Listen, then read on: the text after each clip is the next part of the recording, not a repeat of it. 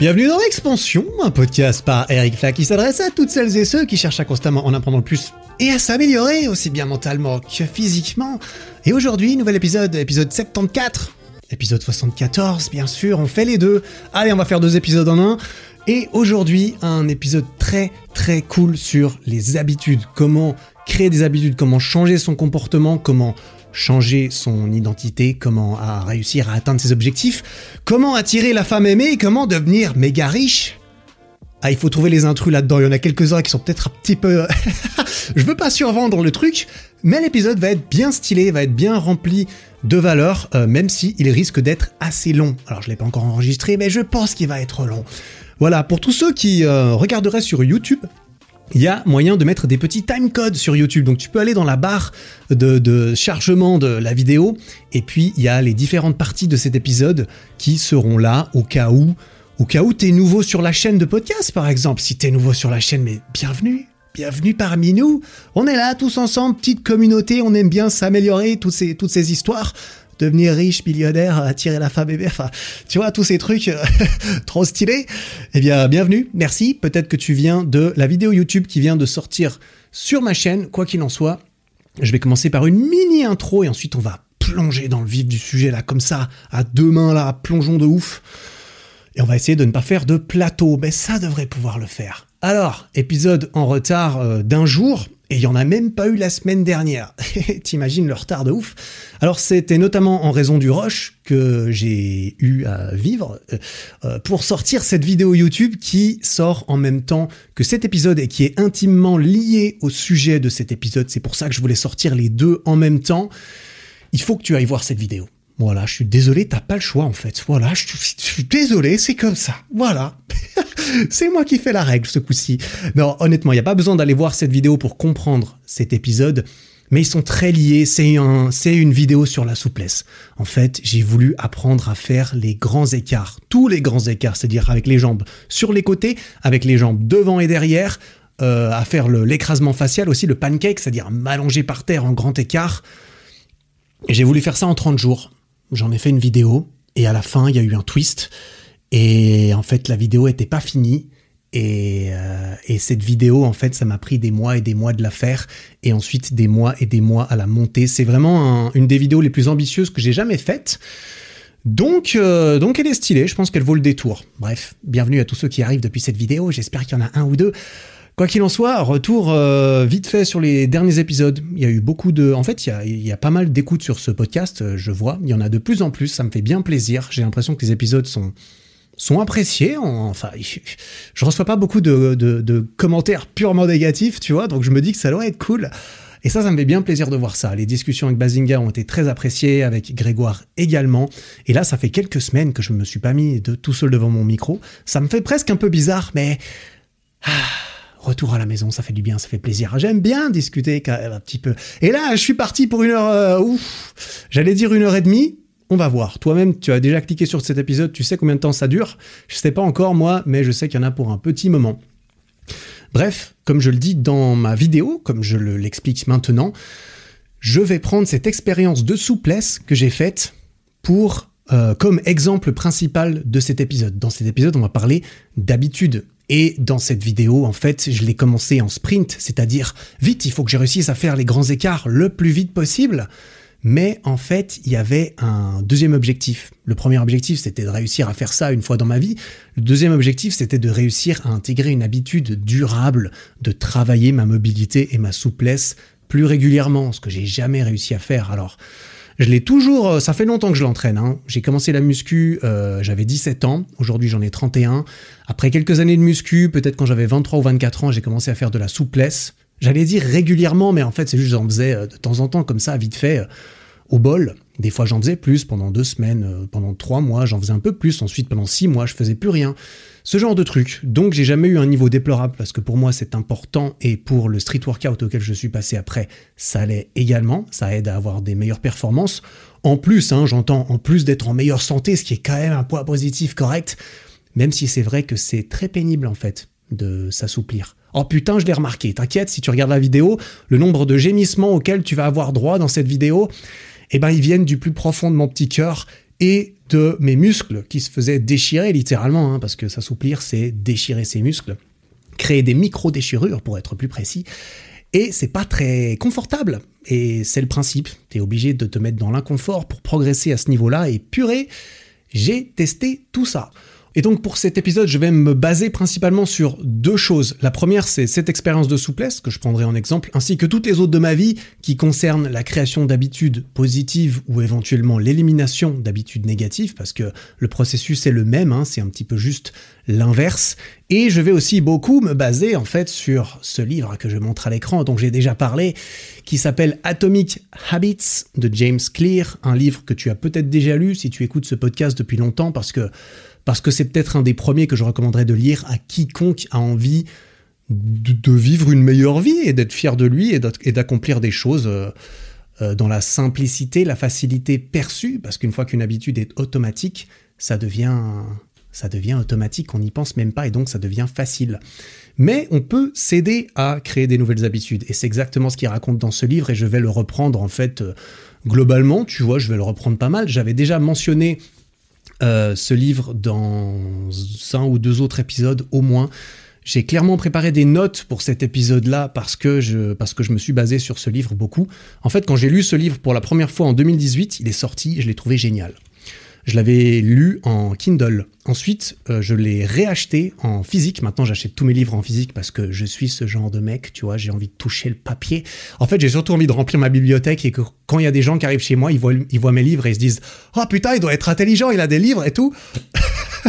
c'est un peu de tout ça, tu vois. Il eh, n'y a pas de mal, hein. écoute, moi je me complais là-dedans, ça me fait plaisir. Mais ce que j'ai beaucoup aimé avec euh, les livres papier, c'est qu'en fait, je peux simplement souligner. Et donc, pour relire ce livre, euh, pour euh, cet épisode. En fait, j'ai simplement relu tout ce que j'ai souligné, ce qui va honnêtement à peu près 12 fois plus vite que de lire le livre euh, du début à la fin. Et ça permet d'en retirer grandement tout ça. Enfin bref, tu vois, un petit peu, tu vois un petit peu le bail. Je pense que, tu sais comment ça marche un petit peu. Donc je voulais juste te dire qu'on peut partir en fait, on peut partir du principe que tout ce que je dis dans cet épisode, bah il est tiré de ce livre. Donc on peut dire que j'ai rien inventé, que que c'est ce cher James qui a tout fait, même si euh, je sais pas exactement à quel moment je vais le citer ou pas, tu vois. Mais ce livre est génial et c'est un épisode sur ce livre, clairement, euh, dans lequel je vais interjecter. J'utilise ce mot des fois, mais je sais jamais si c'est correct Allez, je vais interjecter mon expérience personnelle, bien sûr, parce que c'est le principe de ces épisodes la plupart du temps. J'avais déjà parlé de ce livre, du coup, dans l'épisode 58, qui s'appelle Comment créer un bon objectif et le meilleur système pour l'atteindre. Notamment, j'y parle de quelque chose euh, qui est présent dans ce livre, c'est le focus, c'est la, la, focalisation sur les systèmes qu'on met en place pour atteindre nos objectifs fixés, qui sont plus importants que nos objectifs eux-mêmes. Définir des objectifs, c'est stylé, mais trouver et s'intégrer dans un système qui fonctionne pour atteindre ses objectifs, c'est encore plus stylé. Et ça, j'en parle dans cet épisode sur les objectifs et les systèmes. Je recommande cet épisode. Voilà, il est cool. C'est pas le seul qui est en lien avec euh, celui-ci, mais j'y reviendrai quand c'est le cas. Dernière petite note avant de plonger dans le vif du subject. Parce que là, tu te dis, putain, ça fait 10 minutes. Abrège, quoi Abrège C'est pour ça que j'ai mis les petits timecodes sur YouTube. C'était pour euh, ceux qui s'en battent les steaks de cette intro ce que je comprends et ce que je respecte, évidemment. Euh, c'est ceux qui sont intéressés pour euh, plus de recommandations de livres. Euh, il y a mon site internet dessus. Il y a, enfin bref, tu vas sur ericflag.com slash livre, livre avec un S, et tu arrives sur une liste de recommandations de mes livres, ceux que je lis actuellement, ceux que j'ai lus, ceux que je veux lire avec un petit commentaire sur pourquoi ou pas tu devrais le trouver stylé toi aussi. Cette liste n'a pas été mise à jour depuis plus d'un an.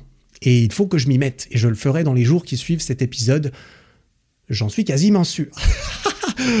Quoi qu'il en soit, partons un petit peu dans, euh, dans le steak de cet épisode. Et au début de ce livre, dans le préambule, ou plutôt dans les chapitres un petit peu qui présentent le bail, tu vois, qui te donnent envie de lire le truc, il balance des trucs plutôt sympas. Je vais te les, euh, je vais te les rebalancer comme ça. Je vais, comme ça, je vais te les régurgiter par audio comme ça je vais essayer de faire en sorte que ça soit appétissant un petit peu quand même. Tu sais, on n'est pas dans les, on n'est pas dans les recettes balèques là. C'est pas le même concept. Euh, dans le livre, il euh, dit une phrase que je trouve euh, qui est très intéressante, c'est que les habitudes représentent l'intérêt cumulé du développement personnel. L'intérêt cumulé du développement personnel, c'est les habitudes. La comparaison avec ça, c'est l'intérêt cumulé sur de l'argent que tu mets sur un compte bancaire, typiquement. Tu poses ta thune dans un compte en banque, normalement dans une société où il y a des intérêts, des taux d'intérêt positifs, eh ben tu vas, ta thune, elle va bosser toute seule. Alors mettons plutôt, tu investis ta thune quelque part et ta thune, ton argent, tes, ta, tes piastres, ta, ta, fortune monétaire va travailler à ta place et tu vas, euh, bah, tu vas gagner plus de thunes sans rien faire. Et en quelque sorte, ce que ce cher James Clear dit, c'est que les habitudes, c'est ça. Si tu arrives à avoir des habitudes, une habitude, par définition, c'est automatique et donc ça travaille pour toi tout seul. Ça va influencer tout ce que tu fais, ça va influencer le développement de ta personne dans son grand ensemble sans que tu aies rien à foutre, tu vois. Mais qu'est-ce que c'est que ce bon bail? Qui n'a pas envie de ça, sérieux? Alors moi j'ai vu ça, je me suis dit, James, tu m'as convaincu, let's go. Il faut que je me calme un peu là. Putain, je suis un peu, je suis un peu excité, non? Je sais pas, je suis tout excité de refaire un épisode là. J'ai l'impression, ça fait longtemps que j'ai pas parlé à ce micro. Ça m'avait manqué, putain, tu m'avais manqué. Continuons là-dessus, continuons sur son... Sur, là, je reprends ma voix sérieuse. Continuons sur ce fameux effet cumulé. L'effet cumulé, il donne un exemple qui est assez euh, iconique et qui a déjà été cité, moi-même j'ai déjà dû le citer parce que je le trouve stylé, c'est euh, qu'il prend l'exemple de si tu gagne 1%, si tu t'améliores de 1% tous les jours pendant un an, eh bien à la fin de l'année, tu auras fait x37. Si tu commences à 1 aujourd'hui et que tu gagnes 1% tous les jours, à la fin de l'année, tu seras 37. C'est quand même stylé. Alors qu'au jour le jour, tu vas rien voir. Plus 1% tous les jours, c'est que dalle. Tu vas regarder dans le miroir, il n'y aura rien encore à changer. Ça, évidemment, c'est une image, hein, parce que pour faire x37 dans, le, dans la vie réelle, dans, dans un skill ou un truc, il faut être très débutant et il faut progresser très vite quand même. Hein. Les taux d'intérêt, euh, ça marche pas comme ça. Tu fais pas fois 37 sur ton compte en banque normalement, ou alors euh, il faut que tu me donnes ton, il faut que tu me donnes ta pyramide et ton Ponzi parce que là, je sais pas, je sais pas faire ça, tu vois. Mais euh, ça, en fait, si tu le prends à l'inverse, il donne l'exemple inverse, c'est que si tu pars à 1 et que tu perds 1% tous les jours pendant un an, eh bien à la fin de l'année, tu arrives proche de zéro. T'atteindras jamais zéro, tu vois. Quand tu perds, euh, t'atteindras jamais zéro, mais tu vas juste te rapprocher du fond de plus en plus, et en un an, tu seras pas très loin. Tout ça pour dire que partir, euh, partir sa lancée, commencer sa lancée sur une petite victoire ou une petite défaite, bah au final, ça peut tout changer. Il suffit que cette petite victoire ou cette petite défaite, elle, elle te fasse t'encoubler, elle te fasse tomber dans une spirale infernale de moins 1%, elle te fasse t'élever dans un cercle vertueux de plus 1% et ça peut tout changer dans un an, dans 10 jours et à la fin de ta vie, bien entendu. Un autre petit exemple très stylé, j'ai trouvé du livre, euh, c'est qu'il donne l'exemple de la glace. La glace, l'eau qui est en glace. En fait, à moins 2 degrés, la glace, ben, c'est de la glace, tu vois. À 0 degré, la glace, c'est de la glace. Mais à 1 degré, il y a tout qui change à 1 degré. Il suffit de un petit degré pour que la glace commence à fondre sa mère comme ça et à ruiner ton parquet. J'imagine Parce que là, on imagine évidemment que tu as posé la glace sur ton parquet, ce qui n'est pas une très bonne idée. Qu'on s'entende. En tout cas, ma mère, elle m'engueulerait tout de suite si je, faisais ça. Ça, c'est clair. Mais ma mère n'écoute pas mes épisodes de podcast, donc c'est très bien. On peut dire ce qu'on veut. Ah, maman, je t'aime, maman, quand même. Je t'aime. Euh, j'en étais où? Oui, j'en étais, euh, j'en étais à l'image qu'il donne par rapport à ça. C'est que il faut garder en tête que à moins 20 degrés, la glace, c'est de la glace. À moins 5 degrés, c'est pareil. Ça veut dire que si tu prends l'analogie de cela, si tu transfères cela à une autre tâche, si ça se trouve, dans ta quête de, de perçage, t'es pas très loin de percer, mais tu le sais pas. T'es pas très loin d'avoir atteint ton objectif et que tout change, mais tu le sais pas. Si ça se trouve, t'es passé de moins 20 degrés à moins 3 degrés, mais il n'y a rien qu'à changer parce que c'est toujours un putain de bloc de glace sur ton parquet. Mais si tu cravaches encore un tout petit peu plus, tu vas passer la barre symbolique des 0 à 1 degré, et là, il y a tout qui va changer. Ça veut dire que il faut pas toujours se fier aux apparences pour jauger de ses progrès. Si tu as un bon système, que ça fonctionne, parfois il faut juste être capable de sortir de sa propre tête et de douter de soi et de trust veut trust veut process comme ils disent les, Américains tu vois. Les Américains ils sont toujours plus stylés que nous c'est bien connu. Et confiance en le processus.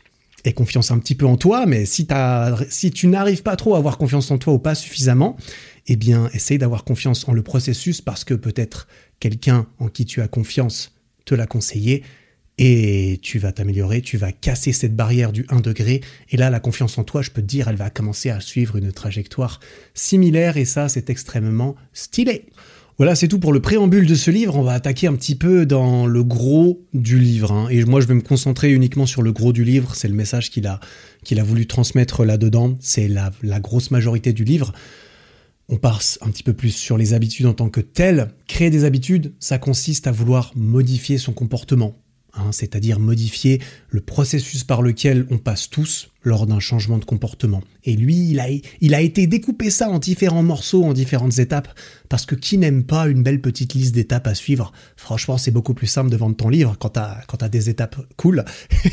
et le pire, c'est qu'elles sont extrêmement cool, en fait. C'est vraiment très cool. Le livre, il y a plein de petits graphiques tout le temps qui sont ultra... Moi, j'adore les petits graphiques où t'as des petites flèches dessus, des petits nombres et des petits machins. Ah, j'adore ces petits trucs. Moi, ça me chauffe. Et, euh, et en fait, il décompose du coup processus de création d'habitude euh, en un cycle de quatre étapes. Donc c'est quatre étapes qui se suivent et une fois que tu arrives à la quatrième, eh bien tu recommences et tu repars à la première. Euh, donc c'est un cycle qui doit se répéter pour qu'une habitude se crée. Forcément, tu es obligé de passer par l'étape 1, ensuite la 2, ensuite la 3, ensuite la 4. Si ça coince quelque part, eh bien l'habitude ne va pas pouvoir être efficacement intégré. Et justement, le but de ce livre et ce que je vais raconter dans cet épisode par extension va en fait se concentrer sur chacune de ces étapes pour savoir comment maximiser les chances de succès à chaque étape pour que lorsque tu intègres ce processus pour ta nouvelle habitude, eh ben ça marche et puis ensuite tu deviens riche tout ça. Voilà, ça c'est stylé. stylé. Alors les quatre étapes, c'est quoi? Je vais d'abord moi j'ai lu le livre en anglais, je te préviens, hein, Atomic Habits. En français, le livre s'appelle Un rien peut tout changer voilà, comme ça tu sais. Je trouve ça moins stylé comme titre, mais ils ont rien trouvé de mieux, voilà, on peut pas leur en vouloir. Euh, habitude atomique, ce serait un petit peu bizarre peut-être pour nous les francophones, je ne sais pas. Les quatre étapes sont cue, craving, response and reward. T'as vu, j'ai sorti mon plus bel accent. Cue, craving, response et reward.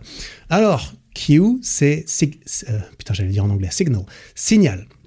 Le cue, c'est un signal. Tout part d'un signal. Un signal, c'est quoi? C'est une perception, c'est un stimuli. C'est quelque chose qui peut être lié à chacun de nos sens, typiquement, donc l'odorat, la vue, le toucher, le goût. Tu vois quelque chose, tu entends quelque chose, tu sens quelque chose. Mais c'est pas nécessairement lié à ça, ça peut être lié à. Ouais, ou alors à d'autres sens, je sais pas. Par exemple, la sensation de faim, c'est un signal. Tu vois, typiquement, c'est un signal que tu vas que tu vas recevoir. Et le signal, ensuite, il faut l'interpréter. Et c'est là que vient le craving. Craving, c'est l'envie. Donc deuxième étape, l'envie. On passe du signal qui va être interprété et qui va donner envie de quelque chose, qui va donner envie de passer à l'action pour aller se chercher à bouffer, pour plus avoir faim, typiquement. On passe à la troisième étape qui est la response. On va dire que ça veut dire réponse. Voilà, c'est la réponse, c'est la réaction à cette envie et c'est le passage à l'action. C'est que cette envie nous donne envie de passer à l'action pour, euh, bah pour euh, résoudre, euh, résoudre d'une façon ou d'une autre ce signal intermédiaire.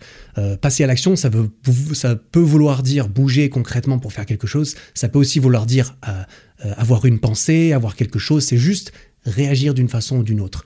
Et on arrive à la quatrième étape, quatrième étape qui est la reward, la récompense. Et oui, évidemment, une fois qu'on a fait tout ça, on a une récompense, on est récompensé, ce qui vient nous satisfaire normalement, hein, on l'espère positivement d'ailleurs, vis-à-vis de notre envie qu'on a eue à la deuxième étape.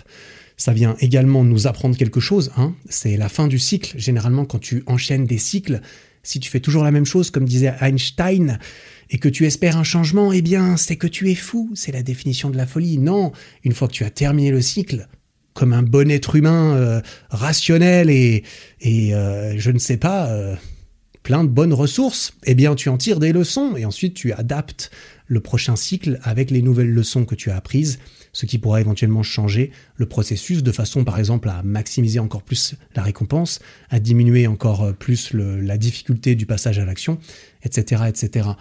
Et voilà, on arrive au bout de ce cycle. Donc, en résumé de ces quatre étapes, on va recevoir un, un signal qui va déclencher deux, une envie qui va motiver trois, une réponse qui va fournir quatre, une récompense qui va satisfaire notre envie, qui devient ultimement lié au signal.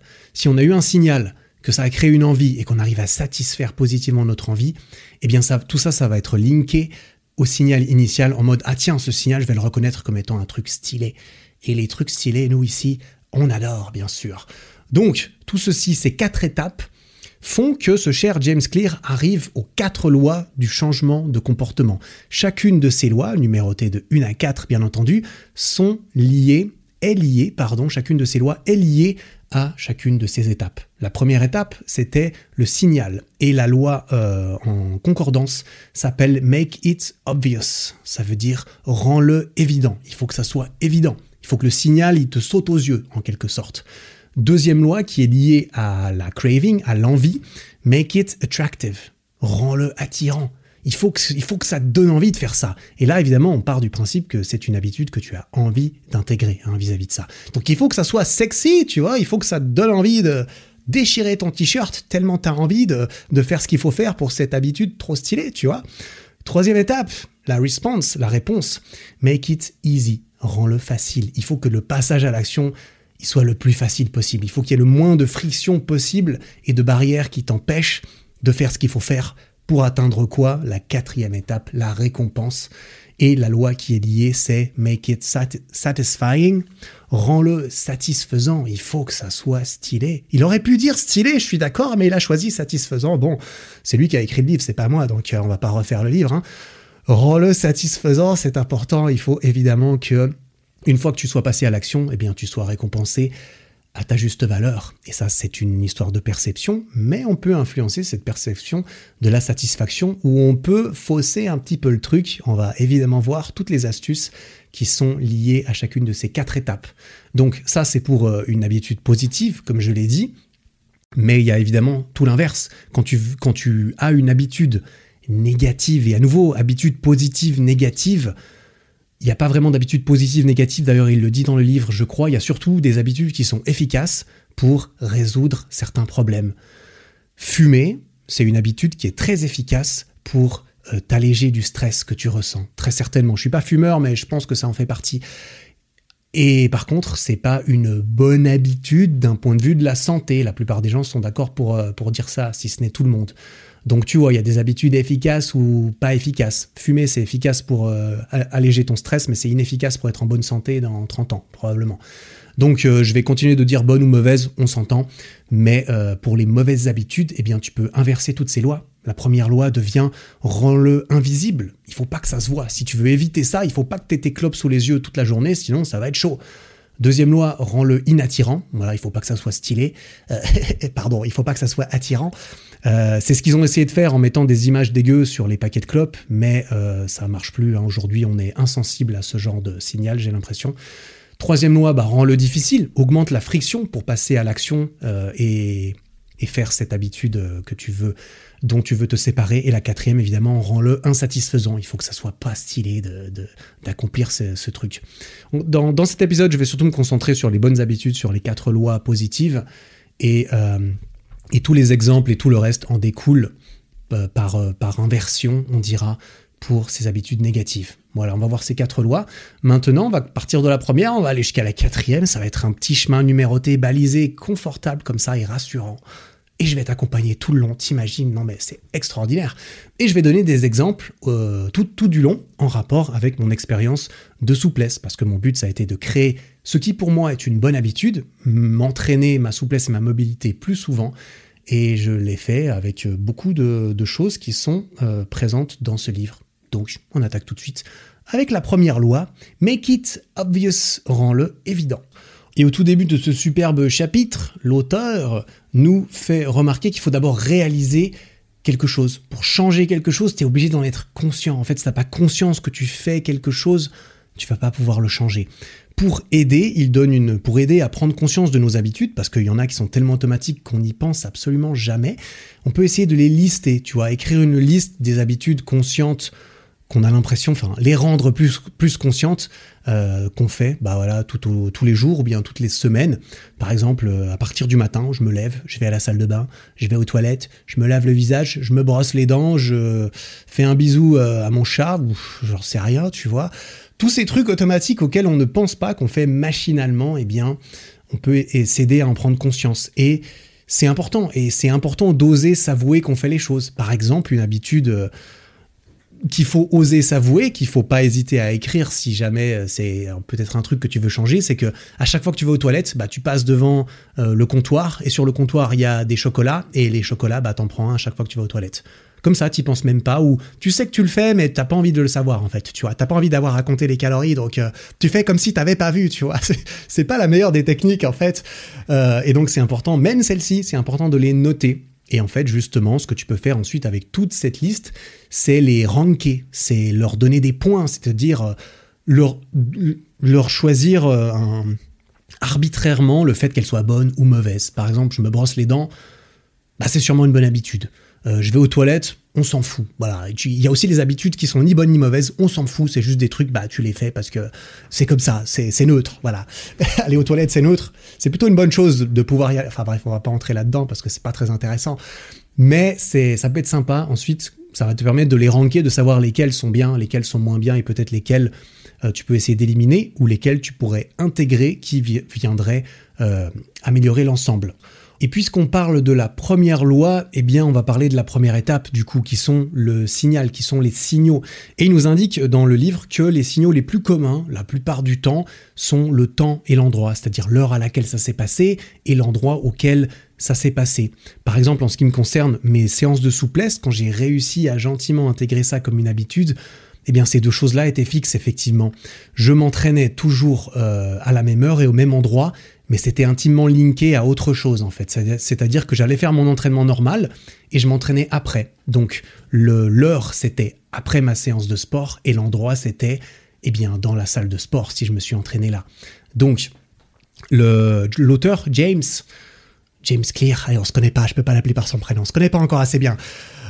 Monsieur James Clear recommande d'écrire clairement ses objectifs d'habitude. Tu peux vraiment écrire sur une feuille directement les choses. Et il donne une espèce de formule que tu peux euh, utiliser pour euh, intégrer tes, habitudes à toi. C'est je vais, action, à, temps, à, endroit. Alors là, ça veut un petit peu rien dire, mais il faut que tu dises je vais faire X à telle ou telle heure, à tel ou tel endroit. Et ça, c'est pour poser par écrit concrètement ce que tu veux faire pour intégrer ta nouvelle habitude et linker cela directement à, une situation temporelle et une situation géographique. Par exemple, en ce qui me concerne, je vais entraîner ma souplesse après le training de musculation dans la salle de musculation. Voilà, j'ai rempli l'exercice. Et tu peux faire ça pour les différentes habitudes que tu veux euh, intégrer.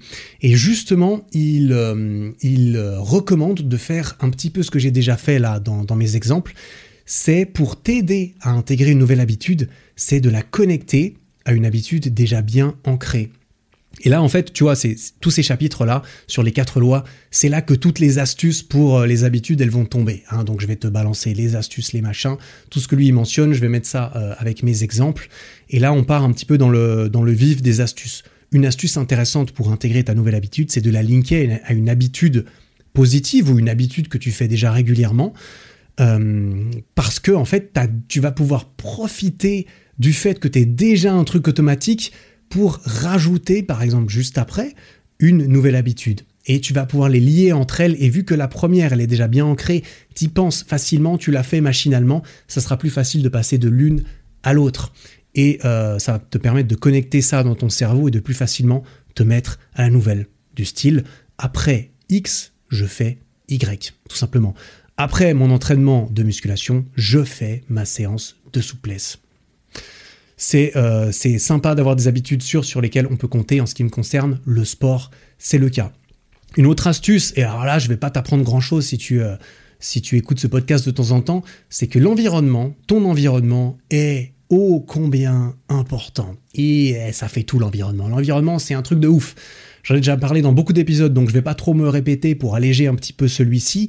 Notamment, j'en ai parlé dans l'épisode 22 sur les 6 méthodes pour euh, se forcer à passer à l'action. Et c'était d'ailleurs une des méthodes. Une des méthodes, c'est l'environnement, c'est la gestion de son environnement et qui, qui va vraiment pouvoir être euh, avec toi ou contre toi. Et étant donné que tu peux très souvent l'influencer, le changer, le modeler, hmm, pour la plupart des gens, pour la grande majorité de l'environnement, eh bien c'est très important de prendre conscience de ça, en fait. Quelques exemples rapidement, eh bien les chocolats sur le comptoir quand tu vas aux toilettes. Dans ton environnement, il y a des chocolats partout, mais comment tu veux les éviter, putain? C'est pas une très bonne idée. Et tu peux éventuellement résoudre le problème à la source. Pourquoi tu as des chocolats chez toi? Parce que tu as été acheter des chocolats. Peut-être que c'est la liste de courses, la source du problème qu'il va peut-être falloir euh, régler dans ton environnement et prendre conscience du fait que automatiquement tu prends les chocolats, tu les jettes dans ton caddie. Eh bien, il faut prendre conscience de cette habitude, tu la mets sur ta petite liste et à toi de juger si c'est une bonne ou une mauvaise habitude. Manger des chocolats, c'est pas une mauvaise habitude. Tout dépend qui tu es, quels sont tes objectifs et quelle est, quelle est ta relation avec tout ça.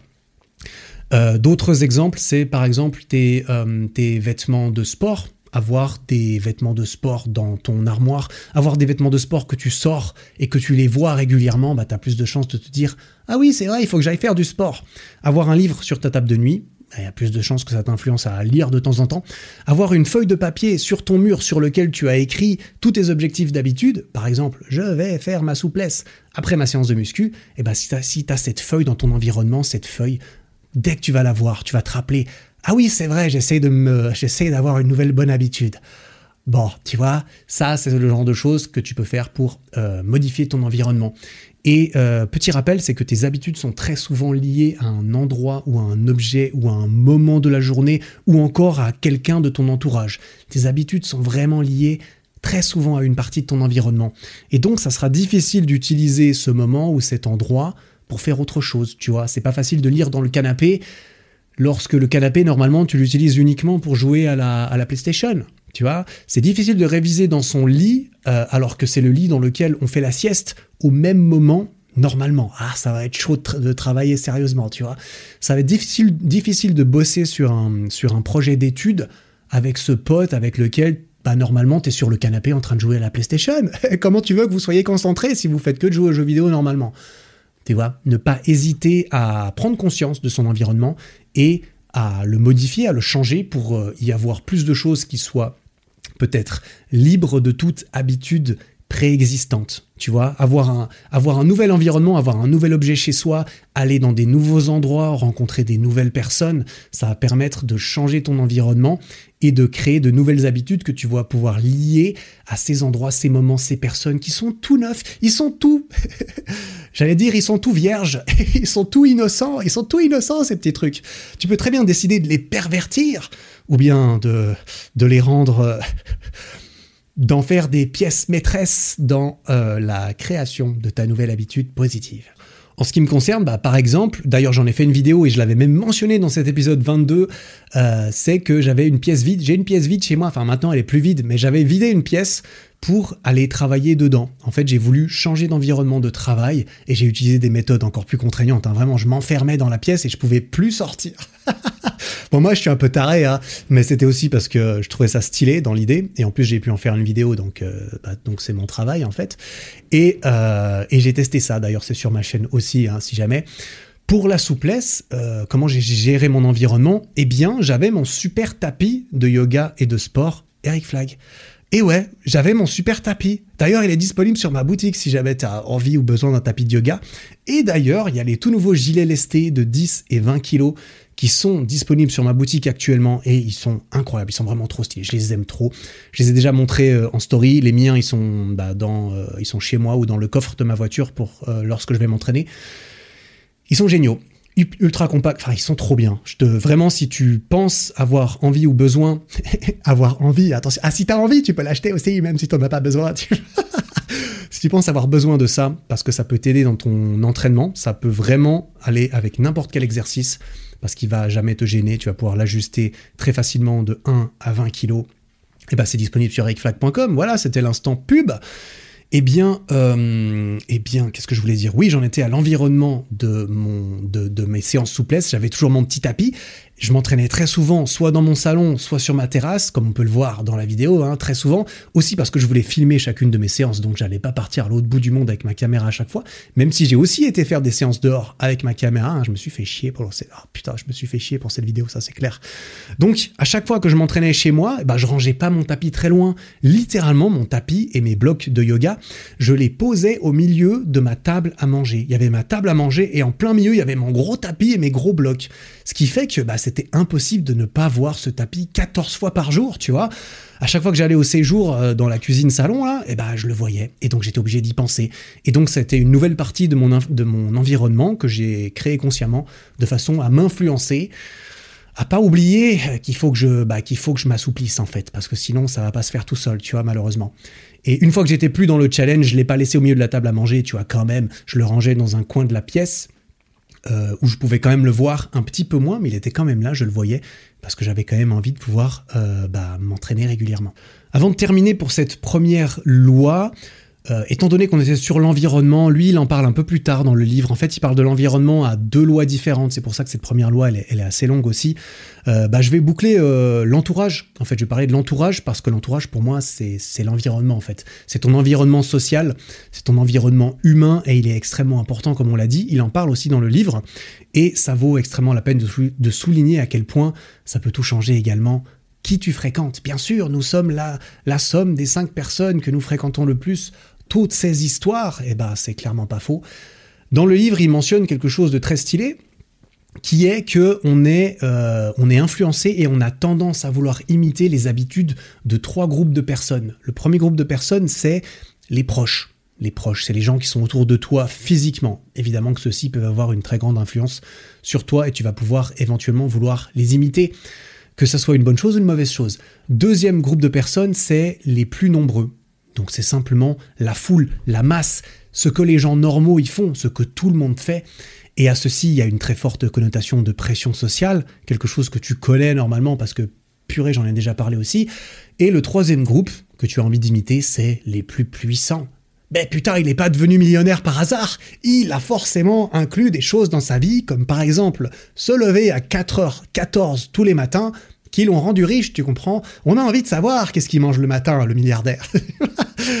Bref, les plus puissants, c'est pas forcément des gens qui sont riches, tu comprends, c'est des gens qui ont un statut social très élevé, typiquement, ou un statut même socio-économique, hein, bien sûr. Quelqu'un de très riche, quelqu'un de très influent dans son domaine, il est puissant en quelque sorte, et, euh, et ça nous attire, on admire, on a envie de faire comme eux, on a envie de devenir comme eux.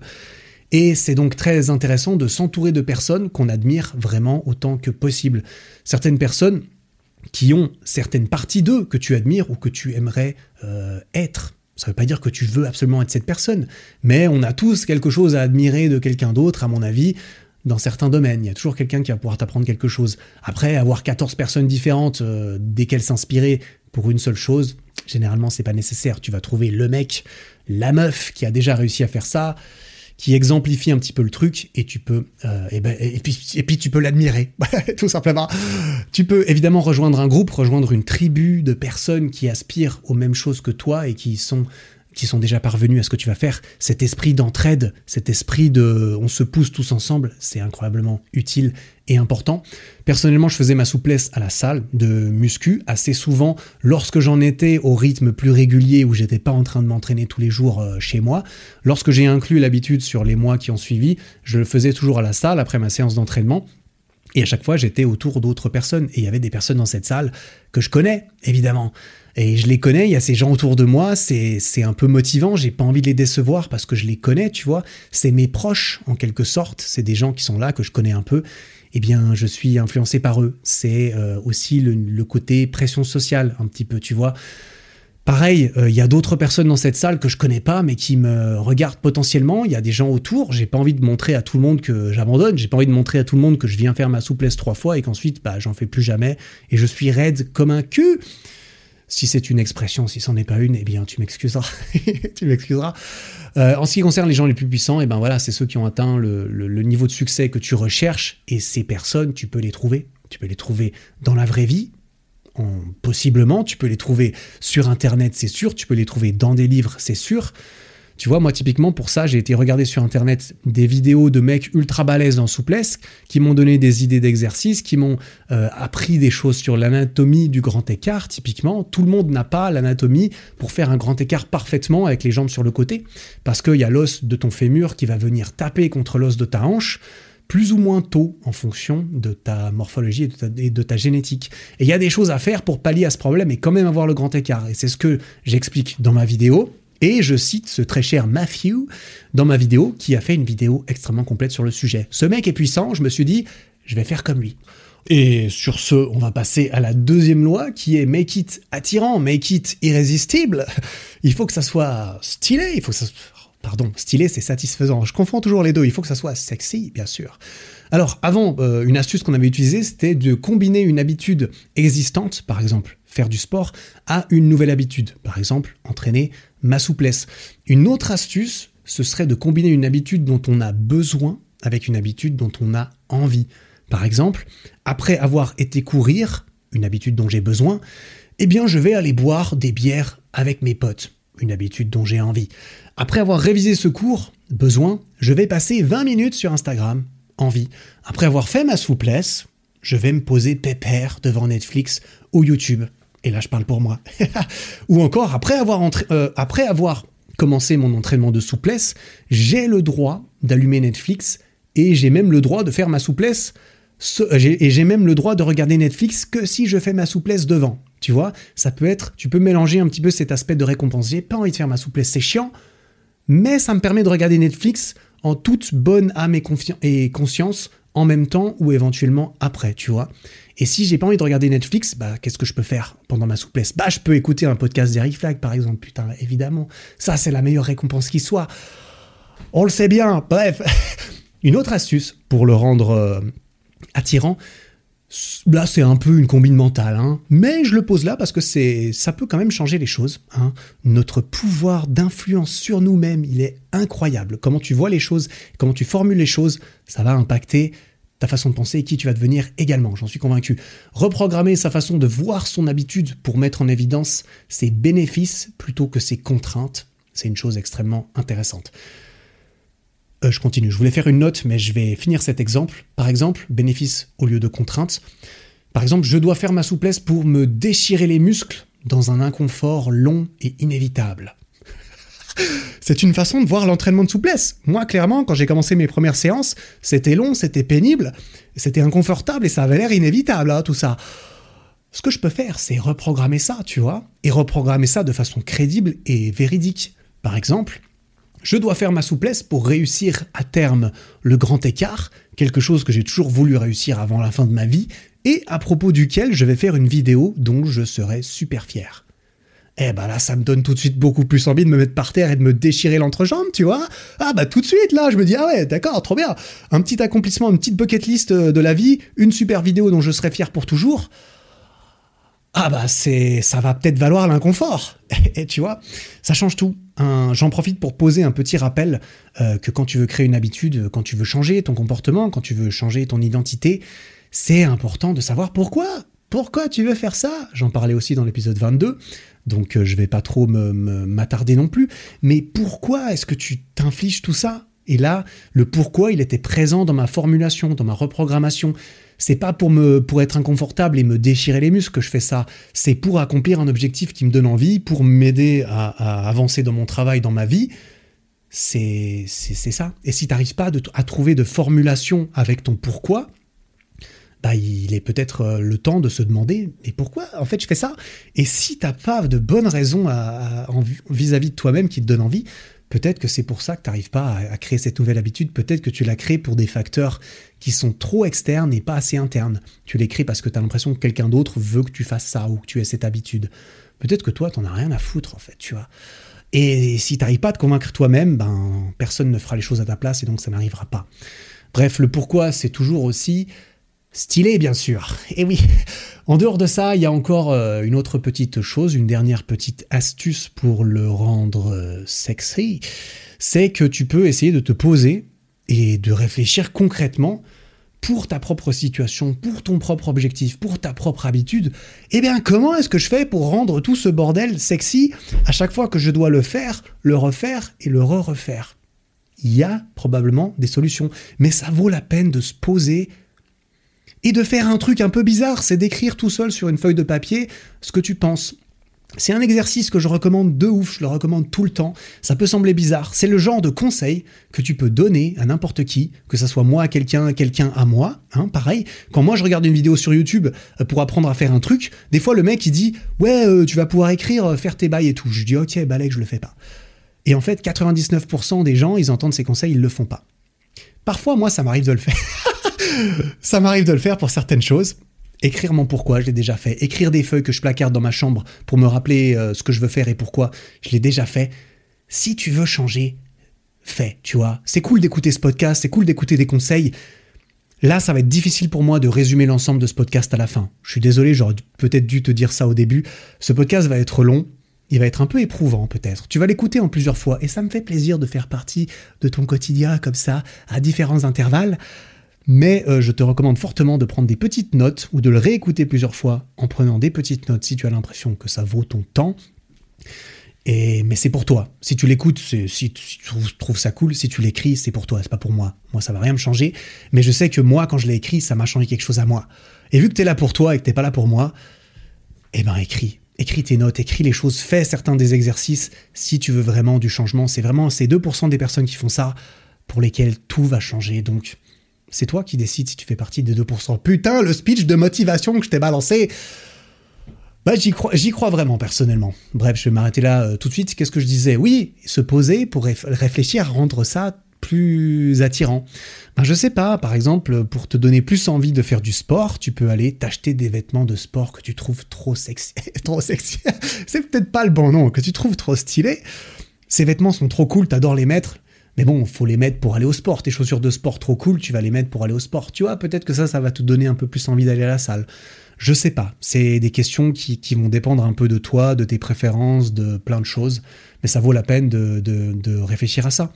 Tes brocolis que t'aimes pas bouffer, mais que c'est probablement pas une mauvaise chose d'en manger un petit peu dans ton plan alimentaire pour euh, changer de corps bah, balance un petit peu d'épices que tu aimes bien dessus, du paprika, tu, mets du paprika sur tes brocolis, puis ils sont meilleurs et ça le rend plus sexy ton brocoli, tu vois.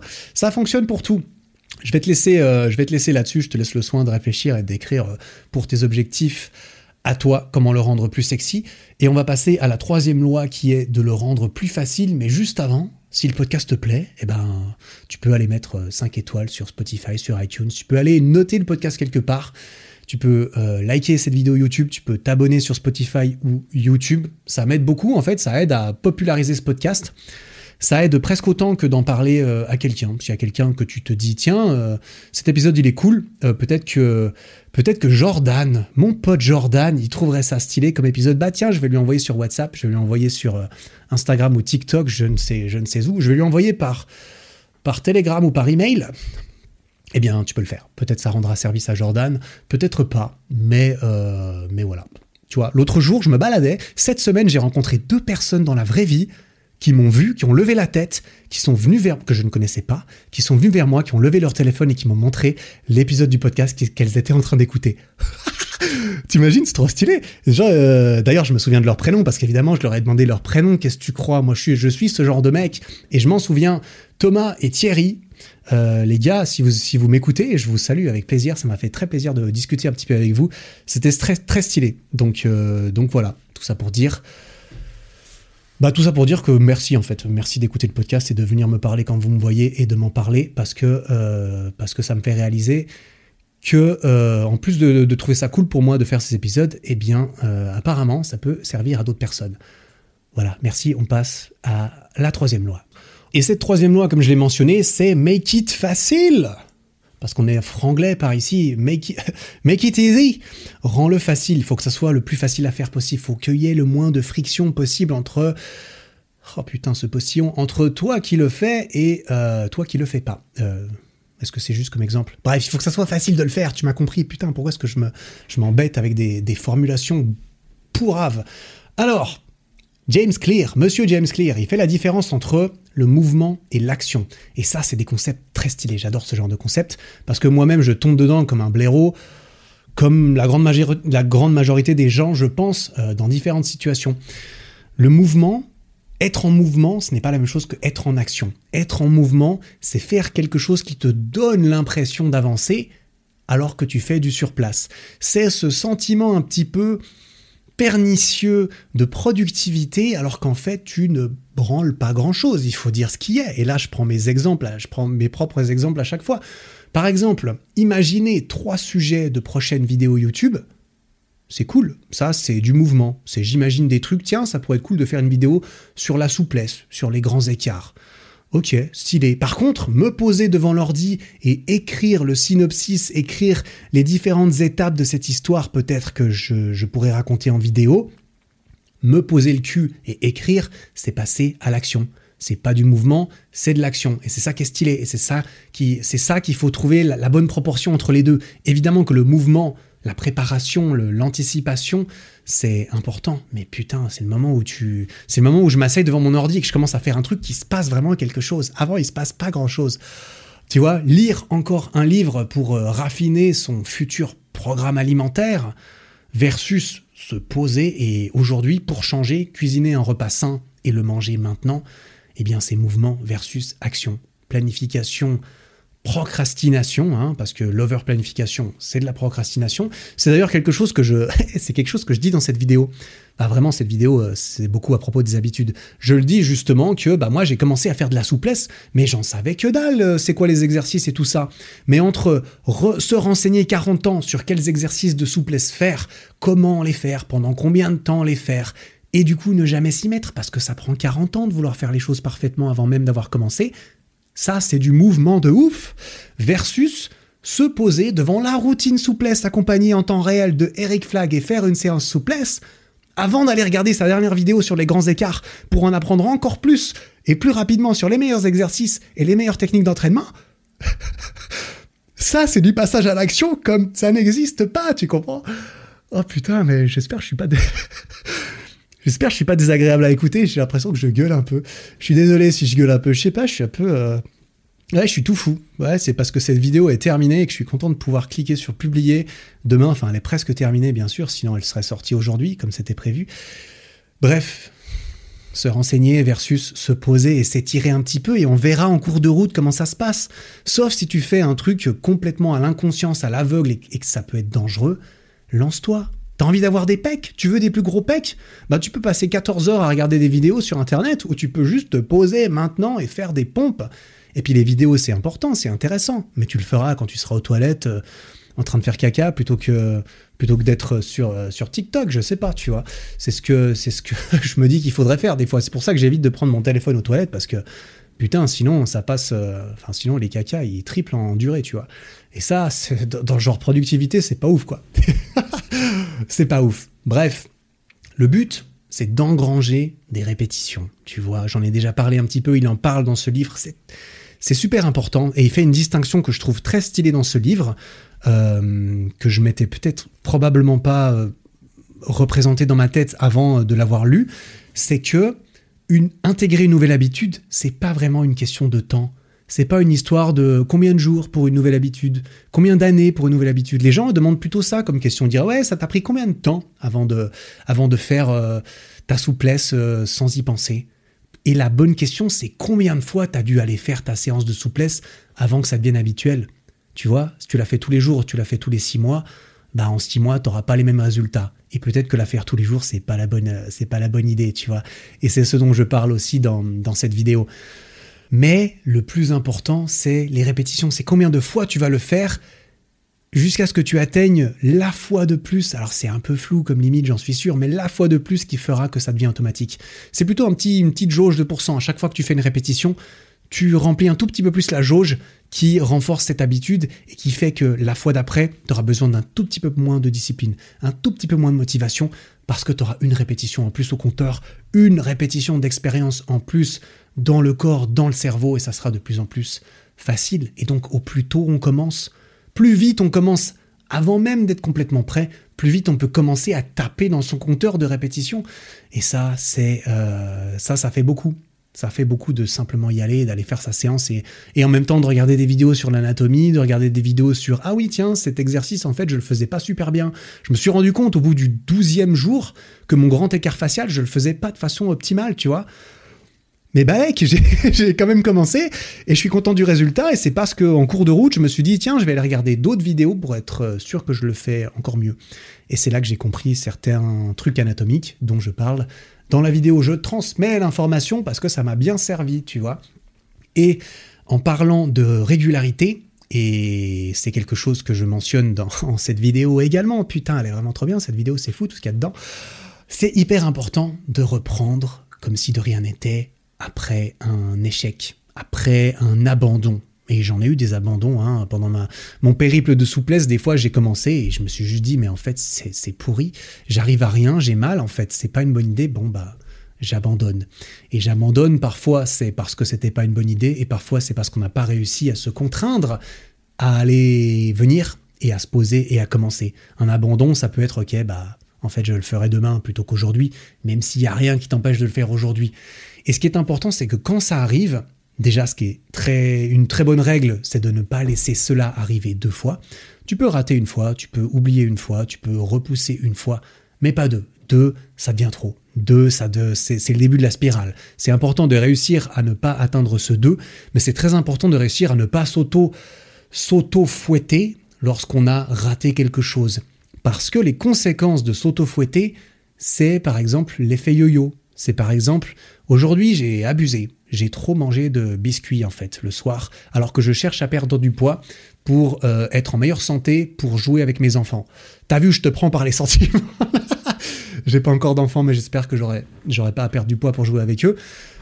Quoi qu'il en soit, avoir ça et se dire le lendemain, bon bah le lendemain, je vais courir trois fois plus, je vais manger trois fois moins pour essayer de compenser, bah c'est ça l'effet yo-yo. Et en fait, quand un jour tu fais beaucoup moins que prévu, quand un jour tu rates beaucoup plus que prévu et le lendemain tu veux faire beaucoup plus que prévu, bah en fait, t'as zéro répétition là-dedans aucune fois tu as fait ce que tu avais prévu dans ton système efficace qui, à terme, normalement, s'il est bien pensé ton système, va t'amener là où tu veux aller. Tu as zéro répétition.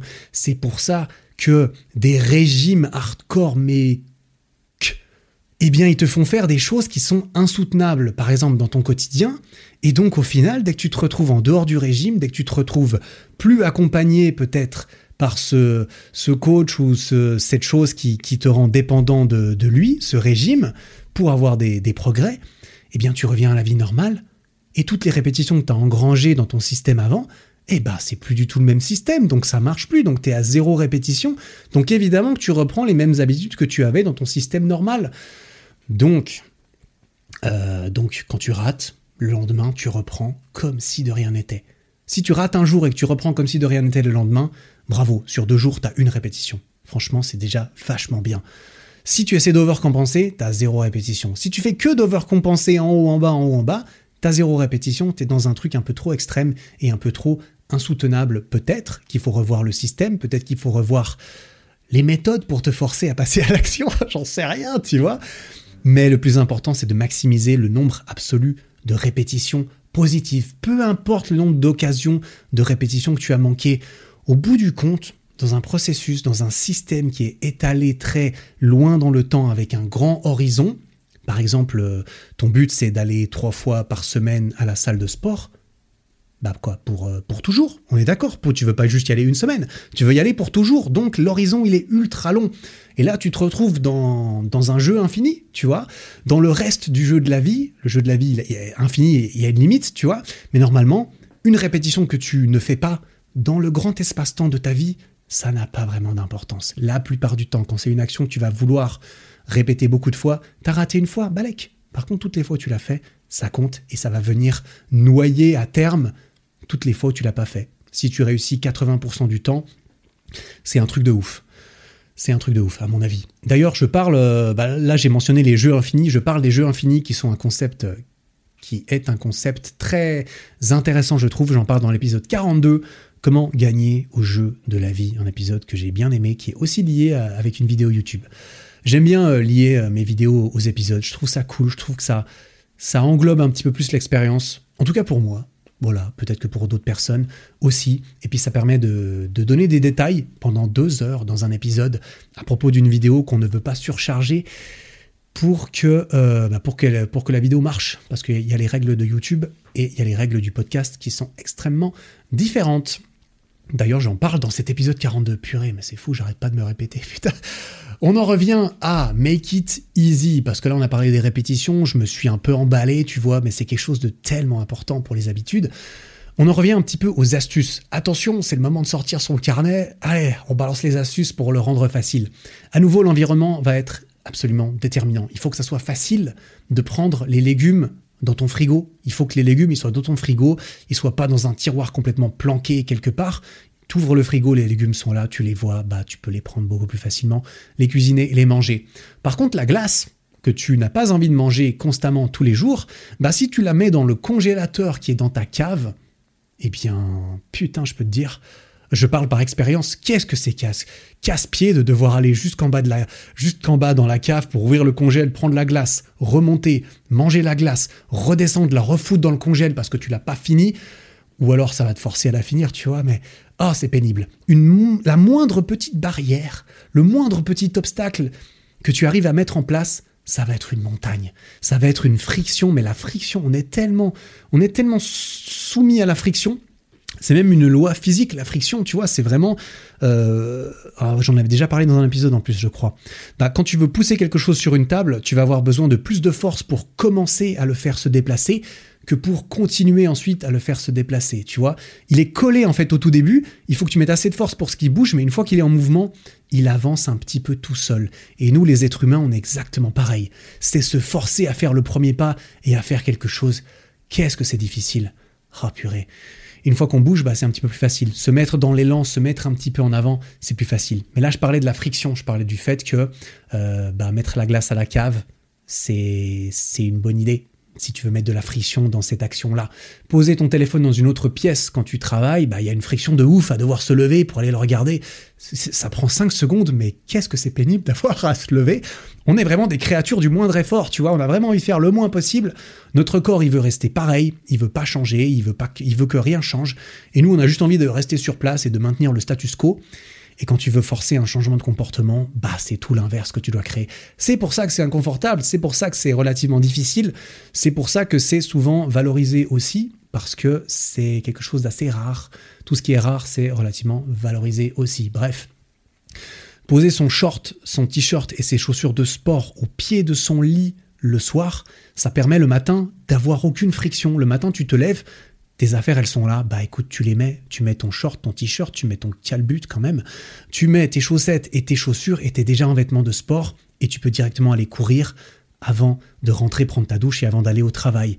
Mais si le matin tu dois te lever et tu dois aller chercher ton t-shirt dans ta machine à laver, mais eh ben, tu vas pas le faire, ça va te saouler, c'est sûr. Tu vas snoozer ton réveil euh, pendant 45 minutes et puis tu tu vois, c'est pas que tu dois aller courir avant d'aller au travail, évidemment, mais c'est des astuces que tu peux essayer de mettre en place. À nouveau, c'est une, c'est modeler ton environnement à nouveau, tu vois. C'est quelque chose qui peut être un, euh, qui peut être très très puissant. Mettre le tapis de yoga sur la table à manger, ça permet de se rappeler qu'il faut le faire et ensuite, bah, il suffit de tendre la main pour prendre le tapis, d'aller sur mon tapis, mon tapis de salon et faire ma, ma séance. Voilà. Et il y a ma caméra avec, il faut que je prenne, que je me filme et tout. Un peu de friction en plus, mais bon, c'est pour la bonne cause.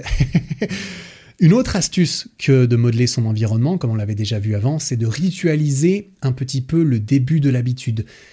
Parce qu'en fait, une habitude, c'est une, ça peut être une action en tant que telle, mais des actions, comme on l'a vu, on en fait 15 millions. Dans une habitude, il peut y avoir plein d'actions. Tu peux décomposer une grosse action en plein de micro-actions.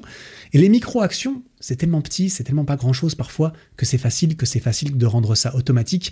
Et ça peut te mettre dans l'élan, en fait. Tu vois, tu commences par les micro-actions qui sont toujours les mêmes, qui sont faciles, qui sont automatiques. Et ensuite, sans même t'en rendre compte, tu vas arriver dans l'action qui est un peu, un peu plus chiante, tu vois, un peu moins amusante, un peu moins automatique, mais tu seras déjà, tu seras déjà dans l'élan et donc tu auras réduit la friction pour te mettre dedans. Par exemple, faire toujours le même échauffement avant ta séance de sport. C'est un exemple que je fais. C'est ce que j'ai fait. J'ai toujours fait le même échauffement avant. Enfin, ça fait des années que je fais le même échauffement avant mes séances de sport. Pour mes séances de souplesse à la maison, quand je les faisais à la maison sur un jour de repos, eh ben, je faisais toujours le même échauffement, pareil. C'est juste, euh, c'est pas grand chose. Comme vrai, je sais ce que je dois faire. Je viens, je le fais machinalement, je fais mes squats, je m'étire euh, les poignets, tout ça. Mais ensuite, je suis dedans, tu vois. Je suis beaucoup plus prêt. Je suis, en plus, je suis plus chaud, euh, littéralement plus chaud à m'entraîner.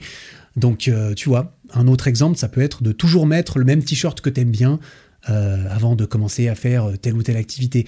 Ça peut être de toujours préparer le même thé vert avant d'aller te poser pour tes révisions, par exemple à la bibliothèque, toujours à la même place, t'as ta petite place à toi, tu la connais, tu viens, t'as ton thé, tu poses ton thé, tu te poses à la biblio, tu ouvres ton ordi, tu le mets toujours de la même façon, tu mets tes feuilles devant toi, tu mets tes stabilos, tout est là, t'as ton petit environnement, t'as tes petites actions qui ont été faites faciles, bah tout a déjà été préfait, t'as plus qu'à t'y mettre. C'est chiant, mais il y a plus qu'à t'y mettre, tu vois. Allez, encore une petite astuce cadeau de la maison qui est présente dans le livre, cadeau de ce cher euh, monsieur James Clear, c'est que pour rendre quelque chose facile, bah en fait, tu peux, tu peux juste littéralement le rendre plus facile, tu vois. Par exemple, me taper une séance de souplesse de 30 minutes, comment faire pour rendre ça plus facile? Eh bien, me taper une séance de souplesse de 5 minutes. Voilà, je vais juste faire 5 minutes aujourd'hui. Lire tous les soirs avant de dormir, ben, tu peux simplement dire, ok, ben, je vais juste lire deux pages. En fait, je vais lire deux pages tous les soirs avant de dormir. Bah, c'est beaucoup plus facile, on est d'accord. Tu vois Est-ce que est-ce c'est trop facile? Est-ce que tu es en train de me dire, oh oui, mais tu es en train d'essayer de me triquer? T'essayes de m'avoir, tu vas me faire croire que... Tu vas me dire, ah ouais, mais une fois que tu as lu deux pages, tu vas, tu vas plus vouloir t'arrêter. Bah, peut-être déjà, mais d'un autre côté, t'es pas obligé. Moi, j'aurais même envie de te dire, et c'est ce qu'il dit dans le livre, ben non, tu lis que deux pages. Balek, pourquoi? Non, non, ne te laisse pas avoir aussi facilement par toi-même. Enfin, tu lis simplement tes deux pages. Tu fais pas plus.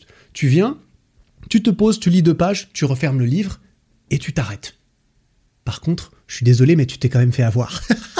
tu t'es quand même fait avoir parce que tu es venu, tu t'es pointé, t'as ouvert la chose, t'as commencé et tu as fait une répétition de plus. C'est pas une énorme répétition, mais c'est une répétition de plus.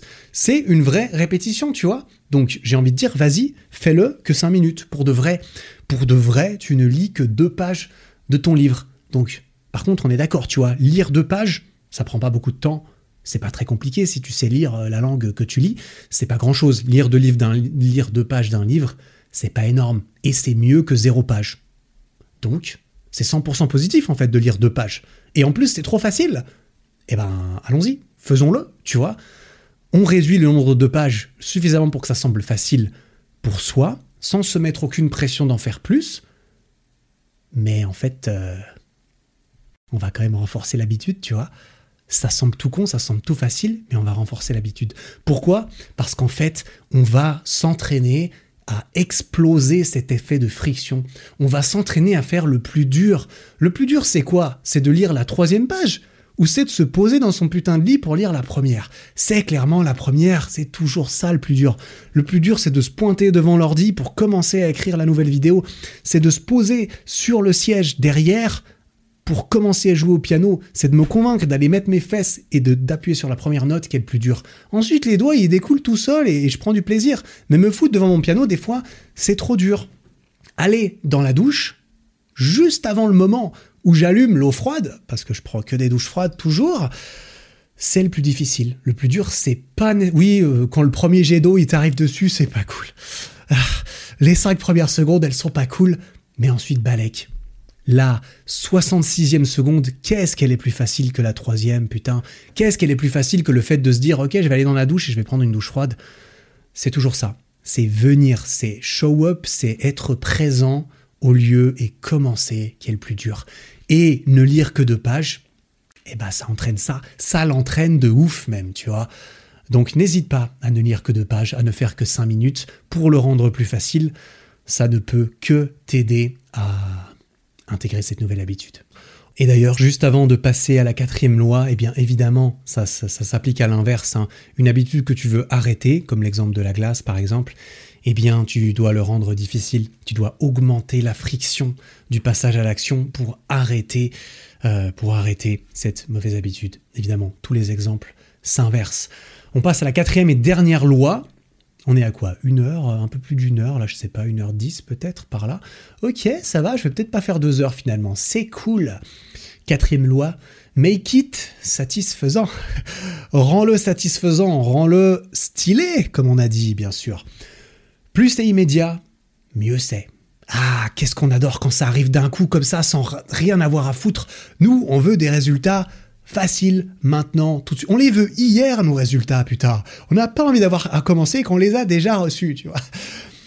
Le biais vers le présent, c'est un gros problème lié à ça. C'est le fait de d'avoir à sacrifier quelque chose aujourd'hui ou à faire des efforts aujourd'hui pour un bénéfice dans le futur eh ben c'est pas facile, sa mère, si je puis me permettre, tu vois. Ceux qui apprennent à repousser la gratification instantanée, probablement réussissent plus souvent, plus de choses, que ceux qui succombent plus rapidement qu'eux. Parce que forcément, on succombe tous à un moment ou l'autre. On a tous notre palier de ah non, c'est trop loin dans le futur, je peux pas faire ça. Ah non, c'est trop difficile maintenant pour trop peu de résultats demain, peut-être même, ou bien dans dix ans. On a tous notre limite, mais on peut entraîner à repousser cette limite, c'est sûr et certain. Rien que le fait d'y croire, je suis sûr que ça rend la chose vraie. Et ça, c'est un truc, ah, ça, c'est le sujet de l'effet placebo. J'aimerais bien en faire un épisode une fois ou une vidéo éventuellement parce que putain, est-ce que c'est stylé comme effet, j'adore. C'est trop bien. Bref, il faut que ça soit satisfaisant, même quand ça, ça va être satisfaisant plus tard. Tu vois, il faut, il faut que tu réussisses à rendre le, la séance de souplesse satisfaisante, même si en fait, bah ça va être chiant du début à la fin, ça va être inconfortable, surtout du début à la fin, et à la fin, il n'y aura rien qui aura changé. Physiquement, j'aurais pas changé, je serais pas vraiment plus souple, enfin, je peux faire un avant-après au début et après et à la fin de la séance. Je serai sûrement un peu plus souple parce que je suis chaud. Mais c'est tout. C'est pareil, tu vas t'entraîner une fois dans, ton premier programme d'entraînement, tu rentres le soir, tu regardes dans le miroir, bah t'es pareil. Le lendemain matin, t'es pareil. Quatre jours après, bah t'es pareil. Comment faire pour que ça soit satisfaisant alors que les résultats sont plus loin? Il y a différentes astuces, évidemment, et on va voir toutes ces petites astuces. Très cool. La première astuce que tu peux faire, c'est parler avec toi-même. Oh là là, ça y est, il retourne dans ses bails de, de j'écris des trucs et je me demande pourquoi. Bah ouais, je suis désolé, je vais encore te matraquer un peu avec ça. Gardez en tête le fait que tu seras tellement fier, tu seras tellement content de ton nouveau corps, de ses nouvelles fonctions, si tu te tiens à ton programme sportif et alimentaire suffisamment longtemps. Imagine le truc. Projette-toi un peu dans le futur. Là, maintenant, tout de suite, tu peux te projeter dans le futur et te, et te dire Oh putain, qu'est-ce que ça va, qu'est-ce que ça sera stylé quand je serai cette personne, tu vois? Pas qu'est-ce que ça doit être cool d'avoir des abdos comme machin. Non, c'est toi que tu vas les avoir tes abdos. Qu'est-ce que ça sera cool quand tu les auras? C'est tellement cool que je vais aller m'entraîner, tiens. Putain, il faut garder en tête que tu seras incroyablement reconnaissant et heureux plus tard de pouvoir acheter une maison pour euh, ta famille et tes enfants grâce à l'argent que tu mets de côté aujourd'hui, que tu investis aujourd'hui que tu n'exploses pas dans des, dans des tables en boîte de nuit, mais que tu l'investis aujourd'hui, qu'est-ce que tu seras Qu'est-ce que tu pourras te la péter devant tes potes quand tu achèteras une baraque et que tu pourras avoir un jardin avec tes enfants et que tu auras un chien dans ton jardin et tout Ça sera trop cool, putain.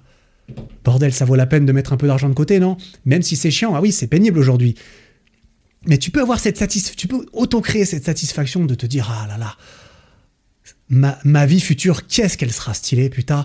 Tu vois, il faut garder en tête que tu seras trop content de pouvoir faire le grand écart n'importe où, n'importe qui, devant n'importe qui aussi, hein, ça compte bien sûr, dans quelques semaines, que tu pourras en faire une vidéo YouTube qui fera, et ça, ça fait partie de ton métier, ça fait partie de, ça t'aide à gagner ta vie de faire des vidéos YouTube, ça te rapproche un petit peu plus de tes objectifs de vie, possiblement. Qu'est-ce que ça serait stylé Bon, enfin ça c'est pour moi, tu l'as compris. C'est pour prendre l'exemple de cette vidéo souplesse et des trucs que je me dis, euh, que je me suis dit un peu au jour le jour. Il y a vraiment des jours. Mais qu'est-ce que j'avais pas envie d'aller faire ma souplesse, bordel? Qu'est-ce que ça me pétait, ça me pétait les pieds d'aller dans ma pièce là-bas, euh, de m'échauffer, de mettre des trucs. Du coup, pour que ça soit un peu satisfaisant, je me mettais de la musique. D'ailleurs, j'ai, chanté de ouf et j'ai, tout filmé. Donc je me, je me suis filmé en train de chanter, de faire des trucs. D'ailleurs, on a fait des petits montages humoristiques avec Sylvain, qui m'a beaucoup, enfin, Sylvain qui a été en charge. Enfin, ce montage, on l'a fait à trois concrètement. Et putain, c'était un gros morceau. Mais on a fait des trucs assez marrants. Ah, j'avais jamais envie d'y aller concrètement, une fois que j'étais dedans. Non, non, des fois j'avais envie, des fois j'arrivais à me motiver. Mais euh, avoir un petit discours avec moi-même sur pourquoi en fait tu, pourquoi tu t'infliges ça, Eric, bah ça m'aidait à mettre un petit pied aux fesses et c'est pas plus mal. D'autres astuces, plus que de l'imagination, on peut justement, comme on l'a dit, associer une récompense indépendante qui n'a rien à voir avec cette habitude ou cette action. On peut y associer une récompense euh, immédiate. Tu vois, mais euh, parce que là, on est dans la quatrième étape, c'est la reward, c'est la récompense. Bah évidemment qu'on va parler de récompense. Tu vois, euh, comment se permettre de regarder Netflix? Ben, une fois que la séance souplesse est validée, ou pendant la séance souplesse, eh ben, c'est satisfaisant de pouvoir regarder Netflix, tu vois. Rien de tel en ce qui me concerne le soir, de pouvoir me poser sur mon canapé, de manger un truc, de regarder The Office ou je ne sais quelle série ou vidéo YouTube, après une journée bien remplie dans laquelle j'ai fait mon travail, Qu'est-ce que c'est satisfaisant de me poser devant, la télé et de rien foutre? Après coup. Oh là là, c'est trop stylé. C'est trop satisfaisant. Et ça, c'est pas dans dix mois, c'est juste euh, tout à l'heure, une fois que j'ai fait le taf, tu vois. Juste après avoir fait le taf. Une autre petite astuce, c'est que si on n'arrive pas à se faire confiance à soi-même, par exemple pour se permettre de jouer à la PlayStation uniquement une fois qu'on a fait nos devoirs, eh bien tu peux, euh, tu peux utiliser euh, la méthode du gardien. C'est aussi quelque chose dont j'ai parlé dans l'épisode 22. Par exemple, il te rendra tes jeux vidéo uniquement lorsque tu lui auras présenté les devoirs euh, terminés des trois prochains jours. Et là, tu l'as compris, le gardien, ça peut être tes parents et parfois, t'as même pas le choix. Tu n'as pas le choix, mais ça va te forcer à faire tes devoirs avant de pouvoir jouer aux jeux vidéo. Et ça peut être quelque chose qui va t'aider à faire une répétition de plus qui est je fais mes devoirs avant mes jeux vidéo. Je fais ma séance souplesse avant de ne rien foutre sur le canapé. Éventuellement. Et en parlant de gardien et donc de, d'intervention extérieure dans tout ça, eh bien, avoir un partenaire d'habitude, avoir un partenaire d'entraînement, quelqu'un qui va t'entraîner avec toi, bah, j'ai pas besoin de trop te vanter les bienfaits de tout ça parce que c'est juste un truc de ouf, tu vois. Si on se coordonne bien, qu'on s'entend bien et que tout va bien, c'est trop stylé. Il y a deux personnes, donc il y a déjà cet effet de pression sociale de s'il y en a un qui y va, bah toi t'as pas envie de pas y aller déjà parce que bah putain il va te prendre de l'avance sur toi. Mais en plus il va te motiver te dire allez viens euh, ça va être cool on va se marrer on va parler. Bah oui tu auras la satisfaction de voir ton pote de discuter de faire des choses. Tu as cette espèce de petite pression sociale et soutien mutuel ce qui va clairement augmenter la motivation d'y aller un petit peu plus souvent et de faire un peu plus de répétitions en la même durée et en parlant de motivation, un autre moyen de rendre n'importe quelle action intéressante, eh bien, c'est de la, de, euh, pardon, de rendre n'importe quelle action satisfaisante, c'est de la mesurer, mesurer ses progrès. Oh, c'est le hack ultime. C'est le hack où tu, où tu fous pas grand chose, mais putain, ce que c'est satisfaisant? Et quand c'est satisfaisant, qu'est-ce que c'est cool? Si faire cette action, ça devient satisfaisant en soi de l'avoir fait, ben, en quelque sorte, tu as tout gagné. Tu as tout gagné. Il y a différentes façons de, de faire ça, et des façons totalement concrètes. Par exemple, à chaque douche froide, à chaque jour de lecture, à chaque journée que tu passes sans fumer, à chaque séance de souplesse que j'ai validée, eh bien, je peux cocher une case. tu peux cocher une case, c'est tout. C'est tout, tu peux juste cocher une case. Mais c'est incroyable C'est incroyable de cocher des cases dans un calendrier. Tu fais des petites croix dans des cases, tu alignes les petites croix dans des cases, la, ligne de croix, elle devient de plus en plus longue. Putain, une fois que tu es à 8 croix de suite, est-ce que tu as vraiment envie de, casser ta chaîne? Est-ce que tu as vraiment envie de devoir repartir de zéro?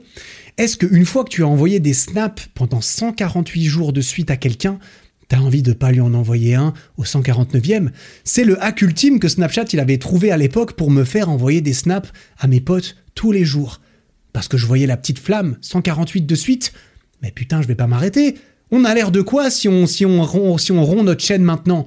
Eh bien, tu peux faire la même chose pour toi-même. Tu peux te créer ce petit calendrier. Tu peux utiliser un habit tracker, un tracker d'habitude. Il y a plein d'applications qui servent à ça, qui fonctionnent très bien. Mon pote, euh, un de mes meilleurs potes que tu connais très bien, putain, Elio. D'ailleurs, il y a un épisode de podcast avec Elio sur le dev perso qui va arriver, qui est très stylé. Eh bien, Elio m'a montré un truc qui s'appelle euh, Habit Tracker. C'est juste une application sur euh, iOS seulement. Moi qui fais partie euh, de Android, eh bien, je n'ai pas accès à cette application, mais il y en a plein d'autres qui font la même chose. C'est trop stylé, tu as un joli design visuel, etc. Donc tu peux avoir ça sur ton téléphone. Tu listes toutes tes habitudes. Tu as ton petit calendrier automatique et tu coches les cases une fois que tu l'as fait ou que tu ne l'as pas fait quand c'est une mauvaise habitude que tu veux arrêter de faire. Tu coches les cases jour après jour et tu as ensuite une overview, une énorme vue d'ensemble du nombre de fois que tu as fait tes habitudes. Moi, tu peux le voir dans ma vidéo souplesse, bien sûr, j'ai euh, traqué tous mes entraînements. J'avais mon petit calendrier de 31 jours et à chaque fois que je faisais ma souplesse, eh ben, j'écrivais souplesse dans une case et j'ai montré euh, cela également dans la vidéo. Les petites cases qui se remplissent et c'est satisfaisant de remplir des cases.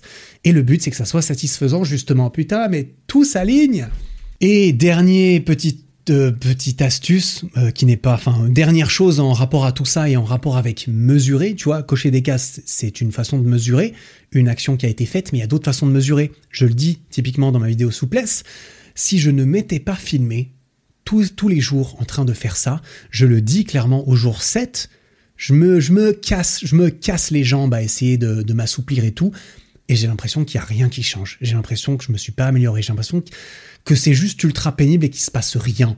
Et à la fin des 10 jours, je reteste mes max avant, après. Je mets à côté mon étirement, mon, mon écart du jour 1, je le mets à côté de celui du jour 10. Et la différence, bordel, elle me saute aux yeux. Et quand je vois ça, je me dis, mais c'est incroyable en fait. Je croyais que ça marche pas. Je croyais qu'il se passait rien.